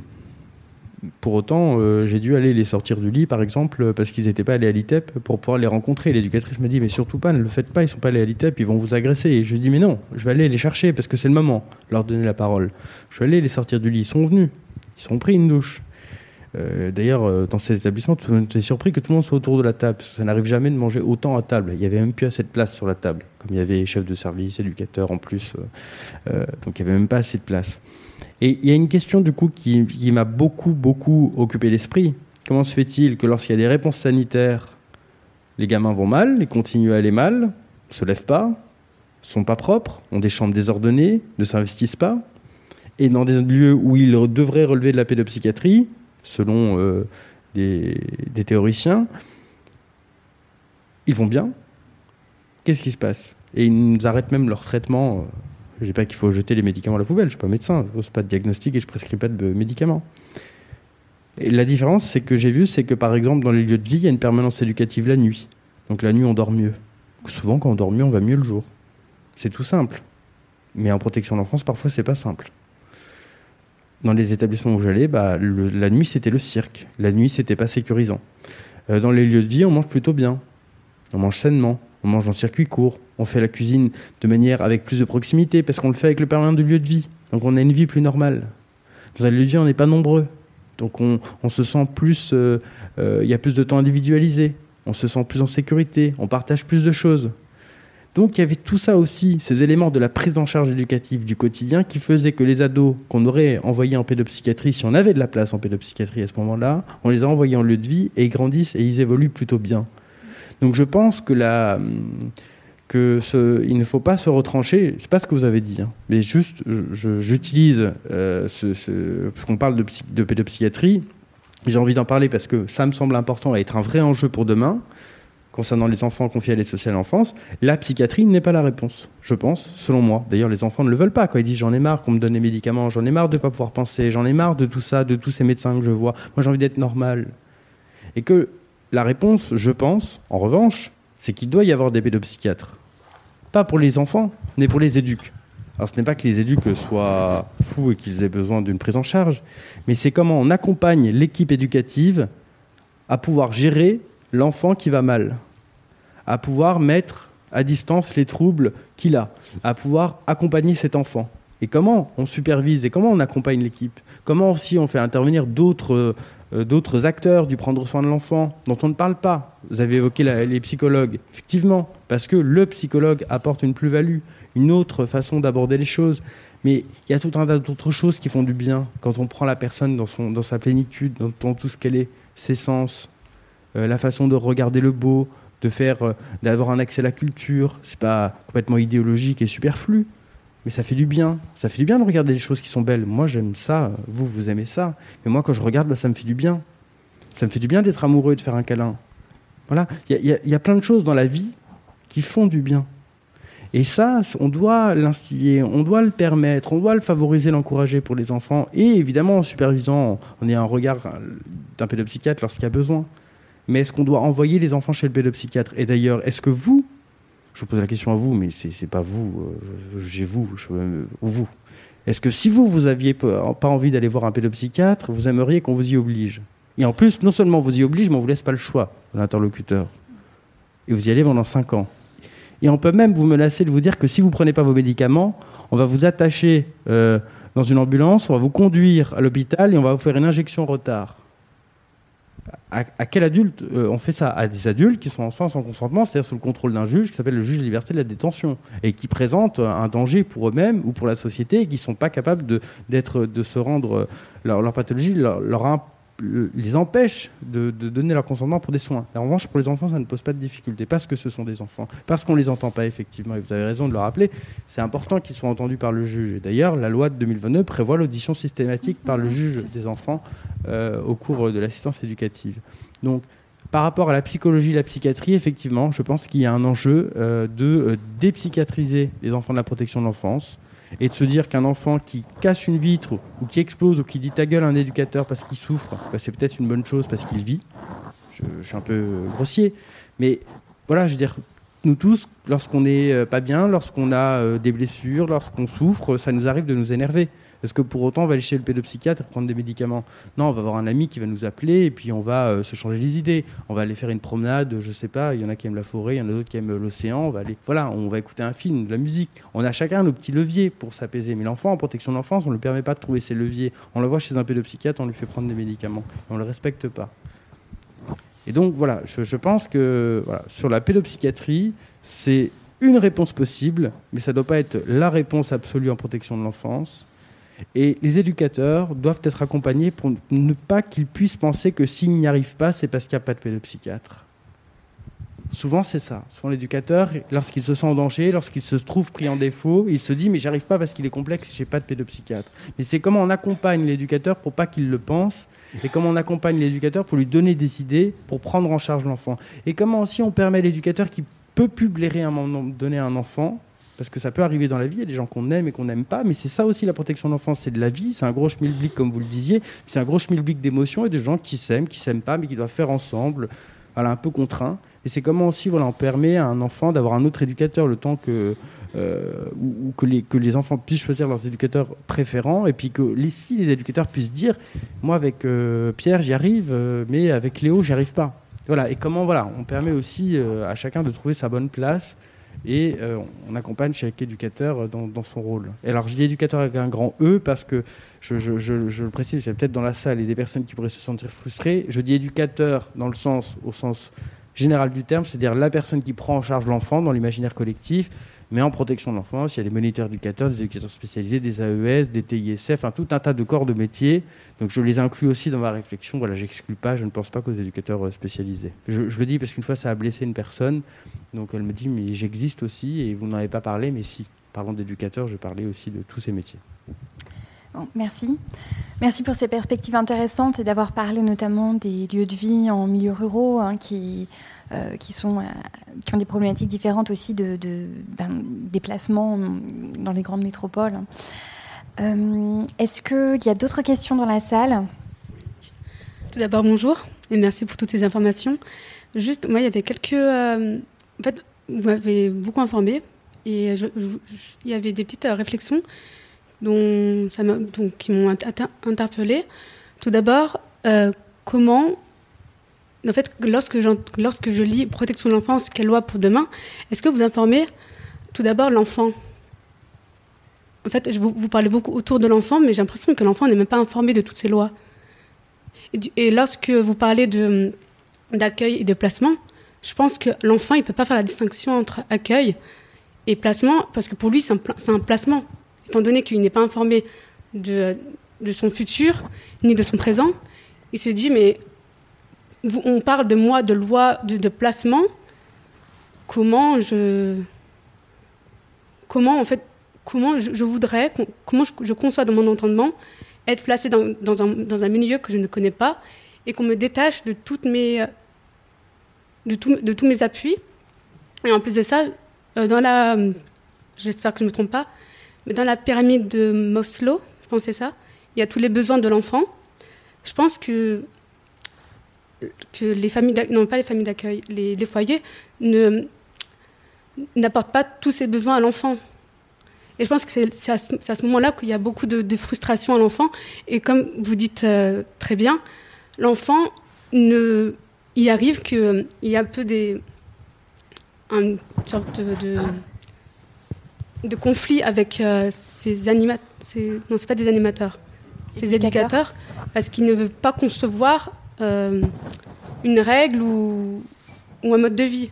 Pour, pourtant, lorsque c'est, notre, lorsque c'est nos parents qui nous demandent de faire telle chose ou telle chose, on comprend plus, plus facilement et on. Euh... Mais c'est plus simple, j'ai l'impression. Bizarrement, c'est plus simple lorsque c'est nos, lorsque c'est nos parents que c'est, des, que, c'est des éducateurs, que c'est des éducateurs qui interviennent à leur place. Et je pense que derrière, que l'enfant ne, ne, se sent toujours pas chez lui, ne se sent pas entouré d'une famille. En plus de ça, beaucoup de personnes qui sont euh, placées plus tard, qui sont, qui sont connues un milieu familial, malgré que ce ne soit pas forcément normal, mais ça reste un milieu familial, euh, il, a, il, a, du mal à, à s'intégrer. Après, oui, c'est juste on va, on va essayer des, de répondre à votre question, madame. Des réponses. Euh, au moins une. qui est l'information. On peut, on peut partir de très loin, mais euh, pour dire qu'il n'y a pas que les enfants qui connaissent pas les droits. Euh, si on fait une interrogation écrite euh, sur les sujets droits des enfants, on n'est pas déçu du voyage. Donc effectivement, les enfants connaissent pas plus ni pas moins la loi que les adultes. Mais une fois qu'on a laissé, ça c'est le débat général. Débat particulier, pour répondre à votre question, c'est que en sachant qu'il arrive des situations où c'est l'enfant lui-même qui demande de l'aide. Vous le savez, vous ne le savez pas, mais un enfant peut euh, frapper à la porte, notamment d'un juge pour enfants, en demandant à être, euh, à être assisté, et le juge est saisi. La procédure doit être engagée. Dès qu'il tape à la porte du, du juge et qu'il dit je suis en danger, le juge pour enfants doit obligatoirement intervenir. Si je laisse de côté les situations où ce n'est pas le gosse lui-même qui demande euh, protection, dans les hypothèses où on pense qu'il faut le protéger, que ce soit au niveau de l'aide sociale à l'enfance, que ce soit au niveau de la justice, il doit y avoir un travail avec lui, un échange avec lui, un échange à la fois sur la situation et un échange sur les réponses qui sont possibles à cette situation. Euh, c'est le rôle des travailleurs sociaux, sous l'égide de l'inspecteur de l'enfance, c'est le rôle du juge pour enfants, que d'informer euh, le jeune sur la situation dans laquelle il est, sur les possibilités qui sont offertes, de recueillir son point de vue euh, sur ce que lui souhaiterait, de décider et j'ajouterais un élément important, j'en sais quelque chose, euh, vu mes longues années de carrière quand même, euh, c'est de toujours donner la perspective à un jeune que rien n'est jamais fini, que rien n'est jamais fermé. Ne fût-ce qu'en lui disant, écoute, on se revoit dans 8 jours s'il le faut, dans 15 jours, quoi qu'il a. Tiens, je prends un exemple très concret. Combien de gamins ou de gamines sont partis à ma demande dans un service de qui s'appelait le service de placement familial. Moi, je dirais accueil familial qui est situé à Pau. Et les gamins partaient avec un billet aller et avec un billet retour. Et je leur disais, si jamais, pour une raison X, Y ou Z, ça ne se passe pas bien là-bas, c'est pas la peine de fuguer, je te file le billet, tu reviens. Le gamin était libéré. Aucun d'entre eux l'a utilisé, le billet retour. hein. Aucun, aucun d'entre eux l'a utilisé, le billet retour. Sans mon accord. Mais il aurait pu revenir. En d'autres termes, pour rejoindre votre question, euh, si c'est ce que vous vouliez dire, les décisions concernant les enfants, alors ça va dépendre de leur âge, bien évidemment, de leur perception, euh, de, de- de leur personnalité, mais aucune décision ne doit être prise sans que l'enfant ne soit associé. C'est ce que nous avons écrit et ce que nous pratiquons depuis la loi de 1984. Alors quand ça ne se fait pas, c'est un dysfonctionnement qui amène effectivement à ce qu'on remonte les bretelles à ceux qui ne le font pas.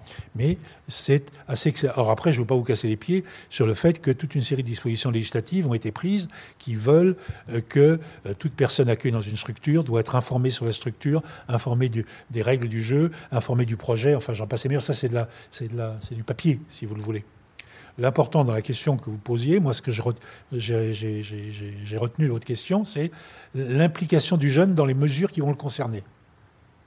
Eh bien, le dispositif existe pour que ça soit le cas, et ça se fait plus comme ça se faisait autant jadis, où on prenait un gamin, on le mettait euh, entre deux gendarmes, hein, entre deux gendarmes autant jadis, et on l'emmenait dans tel ou tel foyer. Ça, je l'ai vu en plus. hein. Merci. On va prendre euh, une, tour- une toute dernière courte question. Euh, après, le débat pourra continuer euh, en off. Je- le monsieur voulait poser une question. Ok, merci. Moi, je suis médecin. Moi, je suis pédiatre. Donc, euh, je suis, je connais à peu près. ces- Il y en a de ces- moins en moins. Ces, ces problèmes. Alors, c'est, merci d'abord à vous, à vous trois hein, pour euh, cette- ces communications. Une question très très courte. Vous n'avez pas parlé de, de, de, des statuts des associations qui reçoivent ces enfants. Parce que euh, si ces enfants sont, sont placés dans des, des établissements, donc, et le, les services d'aide à l'enfance, et, et ils ont de- des conventions avec, de, avec des structures qui, qui hébergent ces enfants-là. Donc, vous n'avez pas, vous, vous- vous- vous n'avez pas parlé de ces structures qui accueillent ces enfants, ces structures qui, sous-traitent au conseil euh, euh, général. Euh, et en cas d'abus, si les parents font des enquêtes, ils découvrent que dans ces institutions, il y a des abus. Comment le- les parents? Est-ce qu'il y, a- déjà eu de, de, plaintes de la part de, des parents? Et si les abus qui ont été commis euh, dans ces institutions, dans ces maisons d'institutions, euh, voilà. C'est la question que je vous pose. Euh, Pour répondre très rapidement, monsieur, premièrement, c'est une remarque générale, mais à partir de votre propos particulier, c'est amusant que vous voyez les trains qui n'arrivent pas à l'heure, qu'on essaie de vous montrer que les trains arrivent plutôt à l'heure. Alors maintenant, effectivement, il peut arriver que dans tel ou tel type de structure, qu'il soit public ou privé, géré par l'administration ou géré par une association, euh, il puisse y avoir, soit pour dans telle situation, soit de manière plus générale, comme vous, l'avez pu, vous avez pu le voir dans telle structure que vous avez visitée, des dysfonctionnements. Ça existe et ça existera toujours, comme ça existe dans le champ scolaire, comme ça existe euh, dans le champ euh, médical, etc..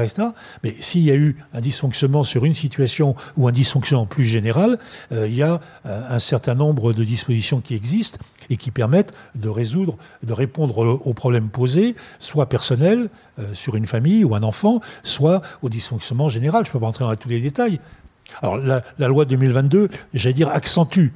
Euh, euh, j'allais dire, ou, euh, comment dire, ces dispositifs en venant dire que dans tous les établissements, il y aura désormais un référent extérieur que les personnes pourront solliciter. En d'autres termes, ça peut être difficile pour un jeune qui est euh, euh, accueilli par une institution euh, que d'interpeller le directeur ou le président du conseil d'administration de la structure. En revanche, il saura qu'il y a quelqu'un à l'extérieur qui, en lui garantissant la sécurité, comme vous le disiez tout à l'heure, Melchior, pourra, j'allais dire, être son interlocuteur. Alors, on, améliore autant que faire se peut les dispositifs. Il y aura toujours des dysfonctionnements. Il y en a toujours eu, il y en aura demain. On ne peut pas, dire comme dans l'établissement scolaire, euh, tout fonctionne euh, au- mieux, comme dans les- les institutions hospitalières. Mais retenez au moins de ce qu'on a essayé de vous dire ce soir, enfin moi en tout cas, ce que j'ai essayé de vous dire, et je sais que Melchior partage ce point de vue, c'est que globalement, la protection administrative, parce qu'on on s'est concentré sur cela, la protection administrative de l'enfance fonctionne plutôt bien quand un certain de petits n'arrêtent pas de dire qu'elle est essoufflée, épuisée et qu'elle est dangereuse pour les libertés. Maintenant, il y a effectivement des difficultés qui peuvent être ponctuelles dans telle ou telle structure, ponctuelles de la part de telle ou telle personne, ou qui peuvent être, j'allais dire, institutionnelles. Je vais prendre l'exemple concret pour illustrer mon propos. Vous l'avez peut-être vu à la télévision sur FR3 ou, la 5 il y a deux ou trois ans, ce foyer d'Ésine, où on voyait effectivement des pseudo-éducateurs maltraiter des gamins parce qu'ils ne savaient pas gérer la violence de ces enfants. Bah, ces, hommes et ces femmes qui maltraitaient les gamins, ils avaient un niveau de qualification professionnelle qui était euh, au niveau de zéro ou quasiment zéro, puisqu'on on a même vu des journalistes se faire recruter comme éducateurs. Mais le vrai, pro- non. Et puis effectivement, ils avaient un problème personnel euh, à la violence, au rapport. Ok. Individuellement, ils étaient condamnables euh, et contestables.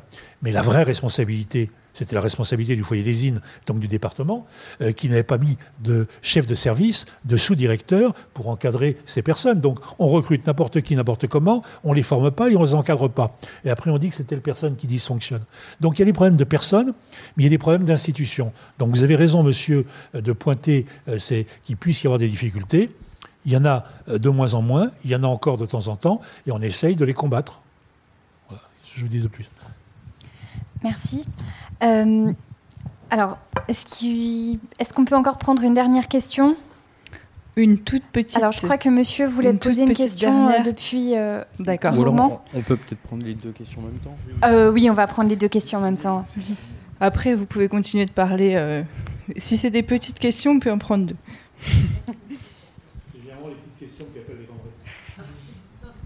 C'est une petite question. hein. Puis je suis pas un spécialiste, alors euh, justement, contrairement à beaucoup.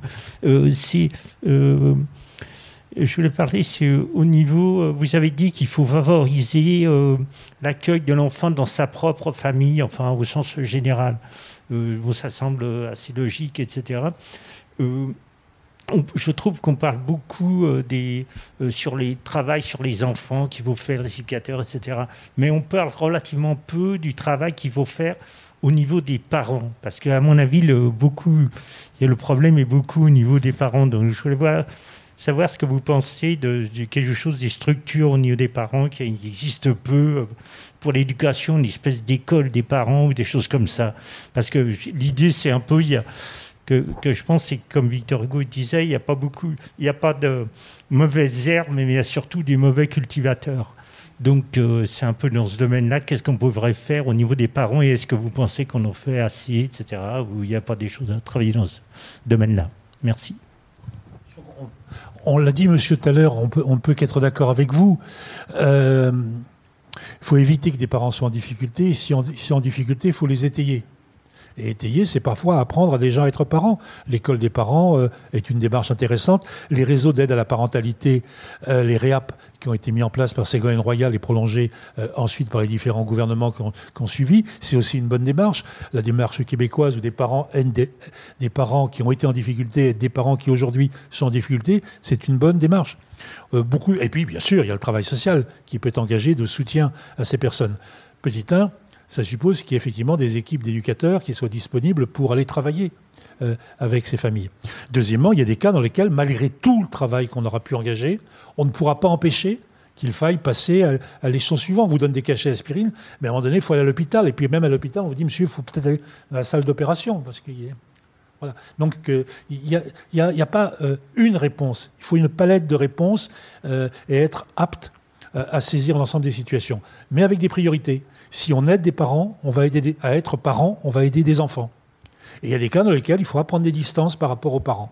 C'est la mission de l'aide à l'enfance, prévenir la rupture. Si rupture il y a, la gérer et ne pas s'arrêter à la, à la prise en charge physique des enfants, ad vitam aeternam, mais c'est avoir un projet pour l'enfant. Tout ça, c'est très ambitieux. hein. Et ça se fait relativement. Mais on peut- non, mais je ne peux pas répondre sur assez. C'est un mot subjectif. On fait jamais assez. Bon, on, on a, Merci. on n'a pas voilà, on va prendre, beaucoup de euh, temps, malheureusement. Vous pourrez continuer l'échange. Bonjour, moi c'est une question sur les contrats jeunes majeurs. Est-ce qu'il y a des perspectives de prolongation de, des contrats jeunes majeurs de 21 à 25 ans? Il en est question. Il y a certains départements, la Loire-Atlantique notamment, qui ont pris des dispositions internes pour aller au-delà de 21 ans. Mais à ma connaissance, je ne sais pas si ce que vous en savez vous, mais à ma connaissance, il y a un département qui a dépassé la, frontière des 21 ans. Les autres sont inter... Mais il faut dire qu'il y a très peu de jeunes pris en charge depuis le 21 ans en Loire-Atlantique. J'attends que la Seine-Saint-Denis le fasse pour dire effectivement, euh, euh, ça commence à évoluer. Ce que je vous dis tout à l'heure sur le fait qu'on n'a pas eu la réflexion sur le statut des plus de 18 ans, c'est une réalité. C'est une mesurette. C'est une mesurette intéressante. Mesurette, c'est pas péjoratif, hein, pour dire que c'est pas la hauteur. Mais c'est intéressant, celle qui est dans la loi de, deux- de 2022, mais ça nous emmènerait très loin. On en est là parce qu'on a échappé à une mesure euh, euh, catastrophique de la vie même de l'Élysée, euh, qui avait été adoptée à un moment donné, un amendement bourguignon, et qui voulait que les départements soient obligés d'accueillir des gamins dès lors qu'ils avaient été accueillis pendant deux ans euh, euh, qui précédaient leur majorité. En d'autres termes, on visait euh, les mineurs étrangers isolés. Si, si tu y étais arrivé au dernier moment, tu n'avais pas le droit à un contrat jeune majeur. C'était très discriminatoire. Le gouvernement l'a parfaitement compris. c'était, ça a été annulé. Pour pallier cette disposition qui a été annulée, on a mis celle-ci dans la loi 2022 qui est plus large et qui veut que les départements aient l'obligation de faire une proposition de service euh, aux jeunes. Deuxièmement, un décret va bientôt arriver qui fixe le niveau de prestation de service. On peut penser que tout ça, ça va créer une nouvelle dynamique. Mais encore faut-il que les départements euh, veuillent bien euh, l'exercer en sachant, c'est un détail, mais que la prise en charge des jeunes majeurs, des jeunes qui ont plus de 18 ans et moins de 21, c'est ce qui coûte le plus cher, puisque obligatoirement, il y a une part d'accueil physique. Donc il y, a, il y a à payer déjà l'accueil physique. Il y a à payer la nourriture. Et ensuite, il faut payer le travail social.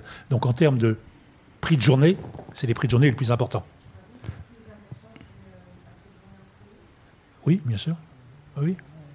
Et, et surtout parce que ça ne passe que par ça. Merci. Je suis désolée, mais on va devoir, euh, on va devoir interrompre euh, ces, ces, ces échanges. Mais je vous encourage à venir poser pour les gens qui sont dans la salle vos questions euh, ensuite. Euh, en tout cas, euh, je, remercie, euh, je remercie les invités et Mathilde Mougin pour cette rencontre et le public dans la salle pour, pour ces nombreuses questions très intéressantes. Je, rappelle aussi que mes collègues bibliothécaires ont distribué une bibliographie sur le sujet pour les gens qui étaient dans la salle. Pour les gens qui nous écoutent, vous pouvez la retrouver sur le site de la BPI. Donc n'hésitez pas, nous avons tous les ouvrages euh, dans la bibliothèque euh, qui sont consultables, dont euh, bien sûr ceux de Jean-Pierre Rosenberg. Euh, je vous encourage bah, à suivre la suite de ce cycle des droits pour toutes et tous, et je vous souhaite à tous une très bonne soirée. Merci beaucoup.